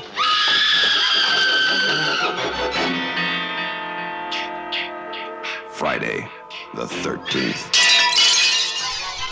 Bah, voilà, voilà. Et ben, on est parti pour vendredi 13 vendredi- avec le synopsis. Vendredi 13, donc Donc en fait, ce qui se passe, c'est que c'est un film autour d'une euh, voilà une soi-disant malédiction autour d'un camp de vacances. Donc euh, voilà, camp de vacances, euh, on- ça pose très bien très bien les bases. Donc euh, il me semble que c'est dans les années 1900, fin des années 50. Donc euh, dans un camp de vacances, il me semble qu'il y a un, un jeune un jeune garçon qui s'est noyé. Et deux ans plus tard, euh, deux, moniteurs sont abattus par euh, un, homme alors qu'il voilà, il s'adorait à des plaisirs charnels. Et 21 ans plus tard, un certain, certain monsieur décide de rouvrir ce camp. Donc, euh, pendant la préparation, voilà, la préparation à l'ouverture, plusieurs moniteurs se retrouvent emprunts à, la mort, se faisant poursuivre par ce mystérieux tueur qui, qui décide de, de revenir. Et puis, euh. Vous l'avez vu en, C'est vous ça. l'avez vu en VO ou en VF moi, je l'ai vu en VF. Moi aussi. En VO. Là, j'ai- bah, en fait, le, Non, ça, non, mais- ça m'a tout de suite gavé. Du coup, en- quand, quand j'ai vu ce que c'était, et euh, j'ai vu qu'il n'y avait pas les sous-titres en français, j'ai fait, bah, mets en VF. Non, non, la, VF, elle est, elle est magique. Ah ouais, putain, ça, Elle est- ça elle est transcende magique. le film. Alors, je vous rassure, c'est pas mieux joué en VO. J'imagine Mais on va en bien. parler euh, sans doute un, un peu après. Non, Donc le, le camp de vacances, et puis Ouais, mais- tout pitché. Mais, hein. mais en Ouais. fait, c'est ça, mais. euh, en fait, euh, déjà, le scénario est bancal. à quoi ça sert d'avoir une malédiction si c'est un mec? On va, reparler, de ça. non, mais on va parce que- reparler de ça. Est-ce que je peux peut-être présenter la fiche technique du film Vas-y, comme ça et après on rentre dans l'histoire, euh, ok, juste histoire pas de de faire. souci. Euh, donc c'est sorti en 80, réalisé par Sean S. Cunningham qui n'a fait que des navets, des nanars de série Z en fait. Euh, scénario de Victor Miller, musique de Harry Manfredi qui n'a fait, qui n'a travaillé que sur les films de Sean S. Cunningham, avec des types qui ne sont connus pour avoir tourné que dans Vendredi 13, sauf Kevin Bacon, qui est quand même un acteur de première zone, euh, qu'on a vu dans Footloose, dans Tremors, dont il faudra peut-être qu'on parle un jour, Apollo 13, Mystic River ou X-Men le commandement plus récemment. Donc euh, voilà. Moi, je pense, à la base, je pensais que c'était un- une œuvre majeure du slasher. En fait, c'est du cinéma d'exploitation. euh, C'est c'est vraiment oh, de la merde. Et pourtant, Oh là là. on va se mettre des gens à dos. hein. Et enfin, ici, non, clairement, dans Vendredi 13, on exploite le succès d'Halloween. Et en fait, ça sort deux ans après Halloween. 3, 4 ans Enfin, dans le- Quatre- C'était ouais, 78, c'est deux ans 60, après, ouais, deux ans Ouais, après, non, c'est 78, 80, et euh, 80, 81, 82, 84, 85, 86, 88, 89, c'est des années qui ont vu une suite à Vendredi 13. Donc il, il les produisait à la chaîne. On a eu Vendredi 13, Vendredi 13 le tueur du vendredi, Vendredi 13 meurtre en trois dimensions, Vendredi 13 chapitre final. Et là on se dit c'est cool, c'est fini. Mais non, après il y a Vendredi 13 chapitre 5, une nouvelle terreur, Vendredi 13 chapitre 6, Jason le mort-vivant, Vendredi 13 chapitre 7, un nouveau défi, Vendredi 13 chapitre 8, l'ultime retour. on se dit que là c'est l'ultime retour, c'est la dernière fois. Et là, en, deux- en 93, Jason va en enfer. Après, Jason 10 ou Jason X, je sais pas. Freddy contre Jason, un crossover avec euh, les griffes de la nuit. Et enfin, en 2009, le- vendredi 13 à nouveau. Donc voilà, que, que du bon. Et donc maintenant, on peut peut-être pas parler du coup de, de l'histoire de ce film. Donc, euh, enfin, on a parlé de l'histoire, mais on peut rentrer du coup dans les détails. C'était bien? Alors, qui, qui commence Commence parce que je pense qu'Alric, Ouais. en conclusion, tu seras top. Ouais. Ah ouais, non, mais. euh, Ouais. Moi, j'adore conclure. Disons que le film, moi, il a démarré, j'a- j'avais des espoirs quand même. Ouais. Ça démarre par la mono euh, qui normalement doit s'occuper de la cuisine, euh, du camp de, Mm. de camp de vacances et qui commence par faire un peu d'autostop. Et euh, au tout départ, donc elle, euh, elle se fait emmener par euh, un gars qui est bien sous tout rapport, même s'il fait un peu peur le, le mec, mais il est normal, il la dépose et puis elle se refait prendre en stop. Et c'est là où on commence à comprendre que ça va pas le faire, même si on avait compris dès le départ. Et c'est vrai que euh, jusque là, je me disais, bon, ça va être le film d'horreur classique. Et j'étais déjà un peu déçu en me disant, euh, ouais, c'est censé être un classique, mais tu vois les trucs arriver à 15 000 km déjà. Et c'est à partir de là où j'ai été un peu bah, déçu à partir de là en fait. hein. C'est au départ je me suis dit allez ça va le faire, ça va être bien, ça fait il y avait un, un petit peu d'ambiance et puis après finalement bon tout retombe. Et ça, je peux enchaîner tout de suite sur ce qui m'a pas plu. Vous voulez que j'attende un petit peu? Vas-y, vas-y, vas-y, envoie. enchaîne, enchaîne. Non, bah oui, t'as pas d'ambiance. Tout est très plat, t'as pas de moment de suspense. C'est-à-dire que un gars sort d'une cabane, il est mort. Et c'est le, le- le problème des films euh, comme ça, c'est-à-dire que moi je pars du principe qu'il faut quand même être con pour se dire tout le monde a disparu, il y a une nuit d'orage, on est au milieu de tous, On fait deux forêt. groupes de 1. On va faire deux groupes de 1, trois groupes de 1, cinq groupes de 1. Tu sens les trucs arriver. Moi, ça m'a fait plus rire que, Oui, oui. Ah que- qu'avoir peur. C'est ça qui m'a un peu gêné. Oui, si c'est vraiment de la comédie ou si c'est- ça se prend au sérieux. hein, c'est, euh, Et alors, le truc. Le truc euh, qui, qui m'a qui m'a pas plu, moi, c'est le boss de fin de niveau. Quoi. Putain. c'est Ah putain. Oh là là, je crois qu'on a, on a tous choisi la même chose. C'est-à-dire, alors vous l'avez vu en VF. Oui, oui, on l'a Alors vu. je en- conseille à tout le monde d'aller voir en VO la performance de l'actrice. euh, D'ailleurs, qui est filmée de très près. Oh putain, c'est dégueulasse. Elle est tout le temps filmée de très près. Alors, je sais pas si c'est pour mettre en avant sa beauté physique naturelle ou euh, son charisme d'huître euh, décédé. Mais dans le. Betsy Palmer. Ouais, bon, L'actrice. désolé, hein, je suis désolé, je suis méchant. Mais là, là elle, a, elle a vraiment. Elle, elle joue mal. C'est pas bon. L'euphémisme est doux. Et le, le, le, le- le- c'est-à-dire que tous les plans avec la maman qui en fait, on peut spoiler. Hein, le- Ah oui, ah oui, là. Ah bon, le- la il maman- faut que les gens évitent de voir ce film. il faut que les, les gens prévenir. je- ce qui Ça- se passe dans- ce qui se passe dans ce film. C'est-à-dire que dès On que- perd notre français. donc en gros, la- la- la- tout le monde se fait buter dans le camp par une mère de famille, euh, la quarantaine. C'est la crise de la quarantaine. C'est la crise de la quarantaine, donc je suis voilà. Donc et tous les plans où on la voit avant qu'elle euh, s'en prenne euh, au dernier pr- personnage gentil qui va mourir, qui est, euh, j'ai plus son prénom. euh, Euh, Euh, machine. à machine, à machine, qui est donc euh, une mono du camp. Il y en a une, c'est une fille hein, qui survit jusqu'à la fin, voilà. On la prend en face caméra, très proche. On filme ses yeux non-stop. Et alors, le truc qui m'a, qui m'a fait, là, ça m'a fait marrer. Elle imite son fils, qui en fait, elle, elle revient pour venger son fils qui est mort d'une noyade parce que, euh, parce que euh, les moniteurs étaient occupés à euh, faire des trucs de, sur des trucs. il faisait pas- la cuisine, hein, je crois, c'est ça. Il faisait oui, des trucs euh, comme ça. il autre chose, euh, quoi. Ouais, il faisait Oui, autre chose. autre il- chose. Il surveillait pas, il surveillait pas son gamin. Et donc la maman revient venger, venger son fils et décide de buter tout le monde. Elle imite son fils euh, Mhm. et plusieurs fois, cinq fois, six Elle fois, arrête pas, ça s'arrête pas. on entend Kill mommy. Mais enfin voilà, et t'as t'as le. C'est une fin de film qui est encore plus décevante que le reste Oh, putain. finalement. Et alors j'ai eu un scare jump. Et j'en parle et après je vous laisse la parole parce que je parle depuis trop longtemps. Non, et non. le, le, T'as des choses à dire. le, le- Tu- le- Tu as sur le cœur, on est là pour. on est pas- le- mais grosse déception parce que tu t'attends quand même un film culte Ouais. euh, et en fait euh, voilà et le à la fin t'as le- la héroïne principale euh, enfin la, la seule survivante est même pas l'héroïne principale en fait c'est la seule survivante à la fin la meuf là. Elle est sur sa barque pour échapper à on sait pas quoi. D'ailleurs pourquoi elle prend sa putain de barque à la fin?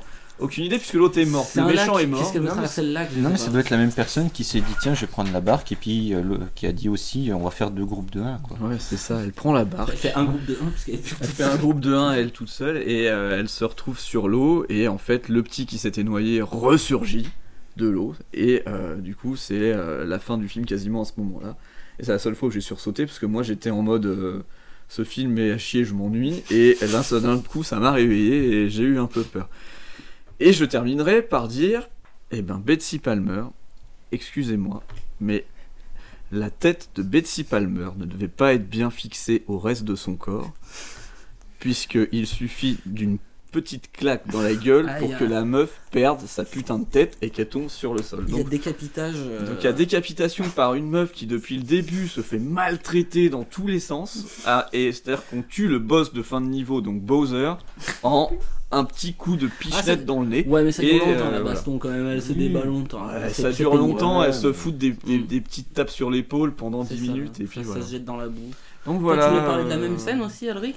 Ah non, non, non, non, non, Parce mais- que moi, la scène que j'ai choisie, c'est aussi cette scène-là. Alors, du coup, je vais essayer de pas trop redire la même chose que ce que t'as dit. Désolé, Mais- trop parlé. Non, non, mais il y a pas de souci. Mais euh, je- juste, j'en rajoute une dernière couche, Oui, comme bah. ça, on, enterre cette scène une bonne fois pour toutes dans les limbes du cinéma. En fait, à la base, euh, moi, je- au bout d'un moment, le film, euh, c'est bon, il, il m'a lâché, ça me cassait les, les noix. Donc, c'est la même scène. En fait, j'avais décroché du film au bout d'un moment parce que t'y crois plus, ça te saoule. Enfin, c'est bon, il y a, il y a aucune ambiance. Et, euh, et du coup, j'avais arrêté de prendre des notes. Et là, euh, quand euh, ma- Machine elle s'échappe, elle tombe sur, euh, sur, sur la, la mère donc de, de Jason. Euh, donc et là j'ai noté, j'ai noté maman, maman Voorhees arrive. Va-t-on comprendre le fin mot de l'histoire? Flèche, ok, c'est de la merde. c'est vraiment ignoble. C'est-à-dire que quand elle raconte son histoire, on a le droit à des flashbacks dégueulasses avec une image en surimpression d'un gamin qui se noie et vraiment son jeu d'acteur. Mais c'est- Potard à 12 000 cabotinages sur 20, c'est insupportable. Et vraiment les yeux exorbités, l'imitation de la voix, tout est mauvais, c'est mauvais, c'est mauvais, c'est mauvais. Et ça n'en finit pas, ça n'en finit pas. Donc euh, en fait, je voulais dire exactement tout ce que tu as dit, donc euh, on va essayer de, de, de- de finir ça. Voilà, c'est cette fin de film est particulièrement décevante. Dans mon résumé, j'ai mis Oh my god, what the fucking barbecue. Ouais. C'était Un barbecue, c'est ce qu'on aurait dû faire au lieu de regarder ce film. Je crois qu'on aurait, on aurait été, Non, mais euh, on n'aurait plus- pas perdu notre temps. Non, mais ce qui est, ce qui est fou, c'est que celui-là, c'est le plus récent. Et euh, euh, quand on regarde Halloween, euh, tu as vraiment l'impression qu'Halloween est plus récent que C'est celui-là. Et celui-là a un coup de vieux monumental C'est fou quoi. que t'as que t'as pas avec les- le film de Carpenter Et juste avant. puis, et puis il y a, pour euh, cette, cette fin aussi, scénaristiquement, il n'y a pas de sens. Du coup, qu'est-ce qu'on veut nous faire croire?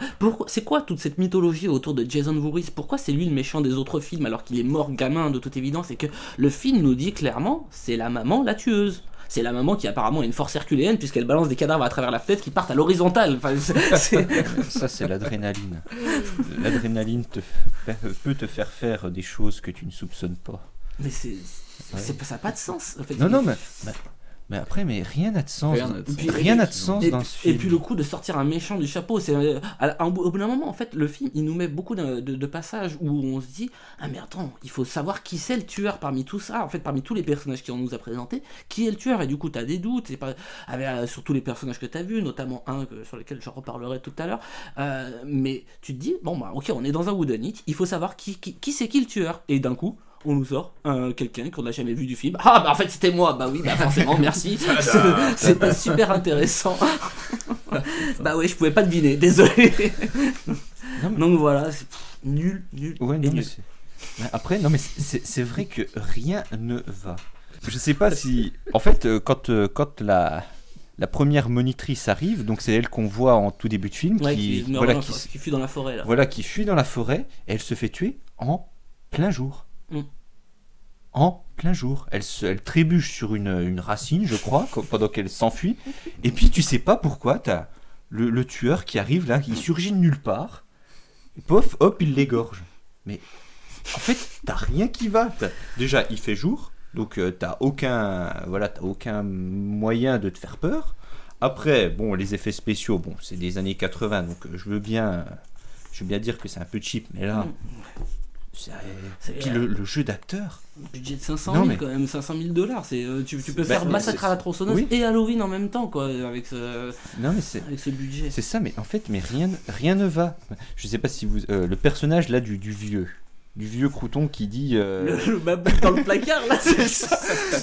c'est ça. t'as- tu sais, euh, non mais surtout, non mais ce qui est énorme, c'est que le, le mec quand quand il quand les, les jeunes, les, les moniteurs se rendent compte que le mec est dans le placard, le mec il part sur son vélo qu'il a mis sur l'arbre qui est devant la porte. Mais, mais c'est d'un coup, c'est, c'est ce truc là, d'un coup ils ouvrent la porte du KGB et lui il est là, Wooden Body? Ah.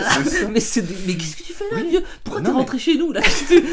Sors d'ici Et, et surtout, ils s'en remettent très vite. Oui. Mais ouais, c'est, C'est-à-dire qu'il y a aucun mec qui se dit putain, on a ils ont peur deux secondes. Voilà. Et c'est quand on dit il y a pas d'ambiance. Non, il a mais pas j'ai- d'ambiance, non, mais j'ai il l'impression qu'il- rien sur rien. En fait, il Oui. arrive pas à con- t'arrives tellement peu à construire une ambiance que la seule façon de nous, nous faire comprendre qu'il y a du danger, c'est que les personnages arrêtent pas de répéter euh, la colo est maudite, Voilà. vendredi 13 c'est un jour maudit, c'est la pleine lune c'est maudit, c'est maudit, ils le c'est maudit. pas tellement. hein. Non mais le Tu rigoles Moi, je trouve que Ouais, mais- Il a- euh, le mot oh là maudit. là, ça fait un peu peur. Moi, ah non, le mot maudit, il, il sort une quinzaine de fois dans le film. ouais, mais Ah bah peut-être pas en VO alors. Ouais mais Moi je te jure, Ah ouais. l'ai pas, j'ai pas eu ce sentiment. Du coup c'est peut-être encore pire en Ah, VF. ah bah je pense Non mais honnêtement, ce qui est incompréhensible, c'est qu'ils ils savent que c'est maudit, mais ils fuient pas. Ouais, mais ils y croient pas, ils Non, sont mais- de là, on pouvait euh, arrêter le film. Non mais, non c'est ça. Non mais quand ils se rendent compte que la, la première elle a disparu, euh, il faisait encore jour. Donc ils auraient pu fuir. Non, attendons la nuit. Peut-être que, peut-être que ça sera mieux demain. Puis finalement, bah ils ont pas vu euh, le lendemain. C'est ça euh, d'ailleurs qui est impressionnant, c'est que le film dure euh, une heure. Une heure euh, vingt. 1h37, hein, il est plus, plus long que les autres. Hein. ouais, et pourtant, t'as vraiment l'impression qu'il est tourné en temps réel, c'est-à-dire que ça dure toute la nuit. T'as l'impression que tout se passe très lentement. Mhm. Et comme il n'y a pas de suspense, ça dure encore plus longtemps. Et ouais, c'est extrêmement lent et extrêmement chiant. Et Mhm. je conclurai euh, là-dessus. Mais donc-. Est-ce qu'il y a une bonne scène dans ce film? Alors, Allez. Bah, bah, bah, y a-t-il écoutez, une bonne, bonne scène scène Eh ben, le titre de cette section, j'ai noté pas de vraies bonnes scènes, mais des idées divertissantes. En fait, euh, c'est- il y a vraiment aucune scène qui arrive à sauver le film. Là, vraiment, la seule chose qu'on peut sauver, en fait, c'est euh, les meurtres, en fait, tout simplement. Et, euh, c'est, je pense que c'est un des premiers films où on va être euh, chercher l'originalité dans la façon de mourir. Euh, c'est-à-dire qu'il va toujours essayer de, de, même quand c'est en hors champ, par exemple, quand elle se fait euh, euh, transpercer par, euh, enfin, quand quand elle se met devant le- la cible de tir à l'arc et que ça coupe, et puis on sait très bien qu'elle va se faire empaler. Il y, a des, il y a des trucs comme ça. Et notamment, la, la mort de Kevin Bacon, euh, je pense que c'est la, la, la mieux réussie du film, où ils, ils viennent de sexer là, avec sa zouze, et euh, elle, elle part aux toilettes. elle part aux toilettes, et. euh, et lui, il s'allume une indus comme ça, allongé sur le dos. Et là, bim, t'as une main qui sort de dessous le lit, qui l'attrape au cou. Et en fait, t'as la lame qui le sort par le cou de l'intérieur, en fait. T'as vraiment la lame qui sort de son corps. Et là, oui, c'est bah, ça, c'est original. Il faut se dire ce qui est. C'est- donc il y a des idées comme ça. Et je pense que ça a donné ensuite euh, la mode de tout ce qui a donné les, euh, les tortures porn, genre euh, Cube, euh, Saw, ouais. et compagnie, en fait, où on cherchait à faire des morts euh, fantasques. Enfin, vraiment, c'était, euh, c'était ça qu'on cherchait. Destination finale. Ouais, voilà, exactement. C'est, c'est- et je pense que voilà, après les autres slashers, ils ont beaucoup surfé sur cette vague de chercher des, des morts de plus en plus marquantes en fait. Ouais, Mais voilà, c'est, la Ouais, seule chose qu'on peut sauver du film en vrai. Une bonne scène, Alric. Euh, La cabane est belle. Merde, t'as volé ce que je voulais dire. Non, mais. En fait, ouais, les meurtres. Ouais, non, mais c'est vrai que les meurtres ont une certaine originalité. Mais, mais en fait, elles sont. Il y a des trucs après, ça, Ouais, ça non, mais t'as, cartoon, non, hein. mais t'as des trucs, ouais. Bah, je, je sais pas, la scène du serpent. Est-ce Ouais. que vous vous souvenez de la ça sert scène du quoi Ça sert à serpent quoi cette scène? Non, mais. Le La meuf. silence en dit long. Non, mais. non, mais. Eh ouais. Attends, la, la meuf, Ah, il y a un serpent. Alors, t'en as un qui arrive. Puis après, Puis après, t'en as un deuxième. T'en as un troisième. Tu sais, t'as l'impression que c'est un, c'est un épisode d'Hélène et les garçons. Tu vas avoir ça. une bataille de polochons à un moment donné. C'est Oui. un peu l'impression que j'ai eue. Sortent C'est des oreillers. Tu fais, mais tu veux tuer un serpent avec un oreiller? Logique. Tout, tout va bien. Puis l'autre, il arrive avec sa machette. Pouf, pouf. Est-ce qu'il est vraiment mort? Ouais, Je sais pas, à vue d'œil, je dirais que non. Non, mais. En point positif, moi j'ai juste noté comme toi que le décor était parfois beau. Et à part ça, euh, moi je- le début du film Non, est mais- pas trop dégueu, mais sur les dix premières minutes. Mais après, moi j'ai eu du mal. hein, donc, Non mais, euh, non, mais après, c'est vrai que le, le début du film pouvait, tu vois, euh, présager quelque chose d'un petit peu surnaturel. Parce que tu Mm. dis, bon, bah, t'as tous les, toutes les personnes du, de- du coin savent qu'il y a eu quelque chose, donc ils pensent que c'est maudit. Et puis, puis en fait, ben, quand tu, comme tu disais, euh, finalement, savoir que c'est une personne complètement random, parce que c'est vrai qu'on la, qu'on la voit pas, qui, qui est responsable de tout ça, et ben, en fait, ça, ça gâche ce petit côté euh, mythologique ou euh, légendaire qu'il aurait pu y avoir. Oui, moi je m'attendais complètement à un truc fantastique avec. euh, alors après, peut-être que dans les suites, il y a Oui, une non, mais- interprétation fantastique avec le gars qui revient à la vie. De toute évidence, il va en enfer, donc il y a un peu du fantastique. Mais je, les, je les ai pas vus, j'ai pas compte pas spécialement les voir. Et un film, il doit se suffire à lui-même. Quand c'est le premier opus particulièrement, on devrait juste avoir avec ce film pouvoir comprendre ce qui se voilà, passe. Et là, le film, le film ne nous, ne nous dit pas qu'il y a quelque chose de surnaturel. Tout est Ouais. complètement euh, froid et réaliste en fait. Il n'y a pas de. Donc, euh, non mais c'est vrai que déjà euh, au bout d'un quart d'heure en fait tu sais que le scénario il est déjà bancal.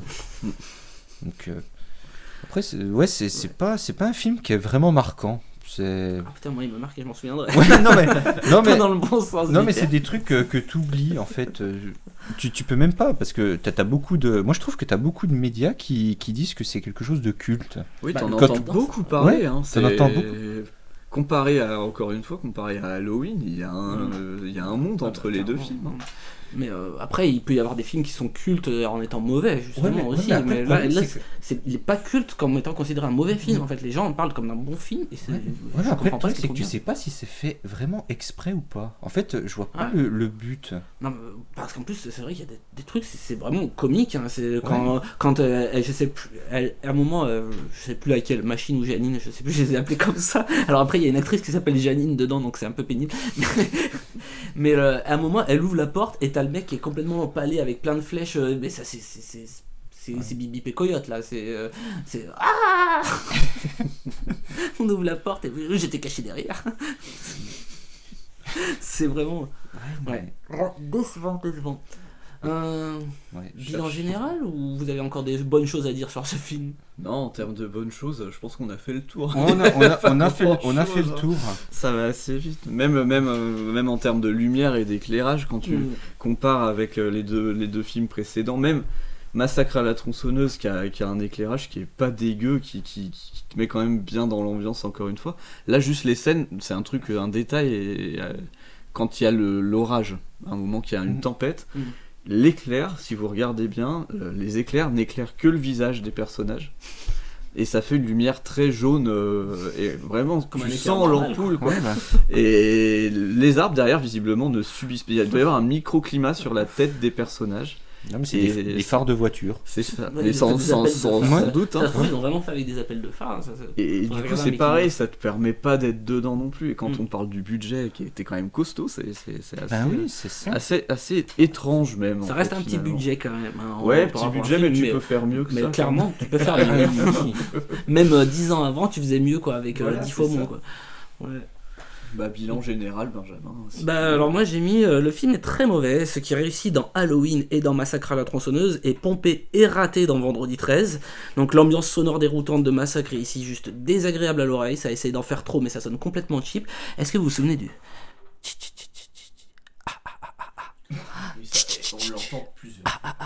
et c'est tout le long et c'est tu sens qu'il a essayé de faire un truc euh, comme dans Halloween ou avec la respiration mais là c'est clairement Et ça tombe à des moments random. Des fois, t'as Oui. le truc. C'est ça, oui. Sans raison. Il n'y a pas de sens. Y a, ils essayent de flouter, un peu comme dans Massacre à la tronçonneuse, la frontière entre l'extra-diégétique et l'intra-diégétique, donc euh, comme dans Massacre, mais c'est raté. Parfois, ça fait même la musique, elle fait poète poète. Hein. Je sais pas si vous avez entendu quand il y a le panneau titre qui arrive, la musique, mais c'est pas une musique qui fait peur, ça fait. Le décalage provoqué par les personnages d'une naïveté attachante de Halloween est juste remplacé par du très mauvais jeu et des dialogues improbables complètement random. Il y a une confusion en fait entre naïveté des personnages et naïveté des dialogues. En fait, vraiment là, le mec qui a écrit les dialogues, il s'est dit oh faut écrire des trucs à la con, j'écris des trucs à la con. Quand ils sont à la baignade et qu'ils font euh, et toi, euh, tu serais quel genre de glace? Ça n'existe pas. C'est pas réaliste, on n'y croit pas. Ou quand quand Bill et Brenda, Bill et Alice, ils cherchent Brenda. J'ai noté des noms. Hein. Ils trouvent une hache ensanglantée. Et euh, t'as Alice qui fait Mais qu'est-ce que ça veut dire? Hmm, Je me demande ce que ça peut vouloir dire, en effet. Et pareil aussi, tu parlais de l'orage. À un moment, t'entends, tu, vois, tu vois les éclairs, t'entends la foudre. Et puis t'as Kevin Bacon qui fait Hmm, Il va y avoir de l'orage là. Non, son deck. Bah, merci, merci de nous expliquer le film personnage. C'est Captain Les, Obvious. les quelques moments où la musique paraît de bonne facture, c'est parce qu'elle est pompée, par exemple sur les dents de la mer. Je sais pas si ça vous a fait cet effet, mais moi, il y a des moments où j'entendais les dents de la mer. hein, c'est- euh, la scène de la poursuite dans la forêt à la fin. euh, et, et donc. euh, Là où Carpenter il arrive à reprendre des thèmes musicaux comme dans Psychose ou à s'inspirer d'autres trucs en y donnant une patte vraiment personnelle et en s'appropriant les morceaux de musique, là c'est vraiment euh, de la copie conforme. On s'emmerde pas des détails et on fait la même chose. Euh, et le film il perd beaucoup de temps à établir des choses qui ne servent à rien par la suite. Donc euh, le générateur par exemple, il y a toute une intrigue au début où tu allumes le générateur, tu dis oh ça ça va revenir plus tard, Oui, Euh, il va y avoir un truc et en fait non pas de tout. C'était juste euh, et parce qu'en plus c'est même pas une scène qui va servir à présenter des personnages ou quoi. Enfin c'est Ça te sert à te présenter le générateur. c'est ça voilà. Il y a un générateur super ok. Il y a le flic à moto. Puis la le générateur. Je voulais en parler du flic à moto qui vient juste pour dire Eh les jeunes, on fume pas de la C'est beuh. ça, mais à quoi il sert c'est- ce, ce- flic Euh, Tu te dis peut-être qu'il va avoir un lien avec les tu- le tueur et tout. Peut-être que c'est lui le tueur que les autres Oui, reconnaissent. Pas du tout. ok. ok. La scène du serpent dans le bungalow aussi, ça Ah sert oui, à quoi tous ces trucs Mais et le film arrive tellement peu, c'est ce que je répétais aussi. tellement peu installé une ambiance que les personnages répètent sans cesse que la colo est maudite, que le vendredi 13 est un jour maudit. Voilà, c'est exactement ce que je lui dis. Et avec le, pendant toute la moitié du film, c'est ça, on est- ils essayent d'instaurer une ambiance par les dialogues en fait en disant attention il y a un danger il y a un danger. Mais montre-nous le danger fais, fais quelque chose crée une ambiance pour qu'on on sente le danger. Et ça culmine avec euh, le déglingo dans le KGB là qui sort vous êtes body et qui repart à vélo. mais voilà c'est ridicule. Voilà, bah, j'ai lâché ma bille mais voilà il y avait des après, idées, euh, mais après, le truc, c'est que moi, je trouve que c'est le. Comment dire C'est le jeu d'acteur qui, Hmm. qui fout tout à l'eau. Ah, C'est le jeu d'acteur. Je pense qu'avec d'autres. euh, un autre casting, je pense que ça aurait été mieux. Et un autre réal, hein, c'est Mhm. le réalisateur qui va aussi diriger les acteurs. Si Oui, oui, ça, non, mais, non, ça mais, non, mais ça, je suis, d'accord. Mais, après, c'est vrai que la, la psychologie des personnages, elle est quasiment inexistante.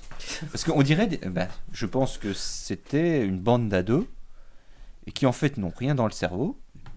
Et puis on leur dit, on doit tout leur dire, attention, il faut faire attention à ça, euh, faut pas faire ci, faut pas faire ça. Et puis finalement, eh ben, ils sont tellement cons qu'ils se font avoir. Moi j'ai l'impression que c'est un, Ouais, truc- ça- c'est un truc comme ça. On dirait plus un film anti-jeune Ouais. en fait Oui, que euh, comme Halloween où justement c'est plus compassion avec les jeunes en fait. Euh, Là c'est c'est vraiment les jeunes sont cons ils écoutent rien ce qu'on leur dit. Voilà, c'est c'est ça. Tu te dis, ils sont trop cons, t'as presque envie qu'ils meurent, quoi. Qui limite, ils méritent. euh, Oui, bah. Bah, c'est ça en fait. C'est euh, un peu ça qui est faire en peut-être fait. qui est, qui est- qui est le, le fond du film. Si c'est ça, c'est dérangeant plus que, plus que l'histoire euh, même du film. hein, mais euh, ouais, je pense qu'on peut dire qu'on a beaucoup aimé ce film Ouais, dans tous les cas. Après c'était c'est pas un film qui est censé faire peur clairement Non, ou non. alors c'est raté c'est vraiment raté raté raté quoi. À regarder bourré. À regarder bourré. Ouais pouvez encore, faire un jeu à boire peut-être dessus. c'est ça. Du coup, c'est lequel des trois que vous avez préféré euh, Halloween. Halloween, bon, Ouais, bah, on est d'accord. alors. Y a pas de. Consensus là-dessus clairement c'est le meilleur des trois. Et je pense que beaucoup de gens sont d'accord avec nous aussi. hein. Bah, c'est pour ça d'ailleurs que le nom de Carpenter est peut-être plus connu que les, Que les autres. Il y a peut-être une raison à ça. Pour... Bah en plus le, le truc c'est que pour euh, dans Halloween comme c'est centré autour de beaucoup beaucoup moins de personnages c'est beaucoup plus facile d'instaurer une personnalité. Là il y a tellement de personnages dans Vendredi 13 que bah ils ont deux lignes de dialogue avant de mourir. Bah tu t'attaches pas à eux. Surtout qu'en plus leur ligne de dialogue c'est t'es quel parfum de glace toi euh, ouais, je vais te faire voir. En général, ils disent tous avant de mourir. voilà Bah, bah, je suis ravi de vous avoir forcé Bah, à regarder ce dernier film. J'avais choisi trois qui étaient quand même Mais très connus. Bon, pourtant, on a fini par le moins sympa des trois. Mais, Mais- Pourtant, dans l'ordre, euh, moi, dans l'ordre où je les ai regardés, j'ai regardé Vendredi 13 en deuxième. pareil. J'ai regardé Massacre à la tronçonneuse, Vendredi 13, et puis j'ai terminé par Halloween. On a eu le même ordre. Et c'est là où vendredi 13 souffre vachement de la comparaison Ouais, avec, le avec Halloween. vous avez justement. Halloween avant Vendredi 13 Après. Après. ah ouais On a Ouais. Massacre à la tronçonneuse, vendredi 13 et Halloween. Et quand tu vois Halloween, tu te Mm. fais bon, il y en a un qui est plus fort que l'autre quand même. Donc après, Ah, c'est vrai qu'on n'avait pas forcément de point de comparaison, parce que pourtant, c'est Halloween, c'est celui qu'on a préféré le plus. Donc après, on, pou- on aurait pu se dire, euh, si on avait regardé Vendredi 13 après Halloween, c'est sûr qu'il se faisait désinguer, mais, mais là, finalement, Bah, il se fait désinguer quand même. C'est mon cas, hein. moi j'ai vu, Ouais. j'ai vu Vendredi 13, c'est le dernier que j'ai vu des trois. hein. Ah J'ai ouais vu Halloween, Massacre et Vendredi 13. Et terminé par Vendredi 13, c'est dur. hein. Non, en tout cas, c'était un, un joli voyage. Bonne expérience Ouais. quand même malgré tout. Eh ben, tant mieux. le prochain Ah, podcast. voilà, le prochain. Je laisse le soin à Mr. Aldrich vous présenter le concept. Oui, alors le concept, euh, donc euh, nous allons certainement, nous allons regarder euh, trois films avec un acteur que je pense vous adorez ou vous détestez, c'est Nicolas Cage. La- question va consister à savoir est-ce que c'est un acteur, ce monsieur-là? Parce que quand on regarde sa filmographie, il, euh, il alterne entre des rôles euh, bien, profonds, et des rôles de merde. C'est un performeur. Voilà. Donc en fait, c'est c'est un, un monsieur passe-partout. J'espère qu'on va regarder des bons films. Eh ben, merci de nous avoir écoutés. On se retrouve dans pas longtemps, très très vite, pour Nicolas Cage et les tribulations de Nicolas Cage. Et on en reparlera avec plaisir, chers auditeurs. Et on se retrouve très bientôt. Au revoir. Au revoir. À la prochaine. Bravo. Oui.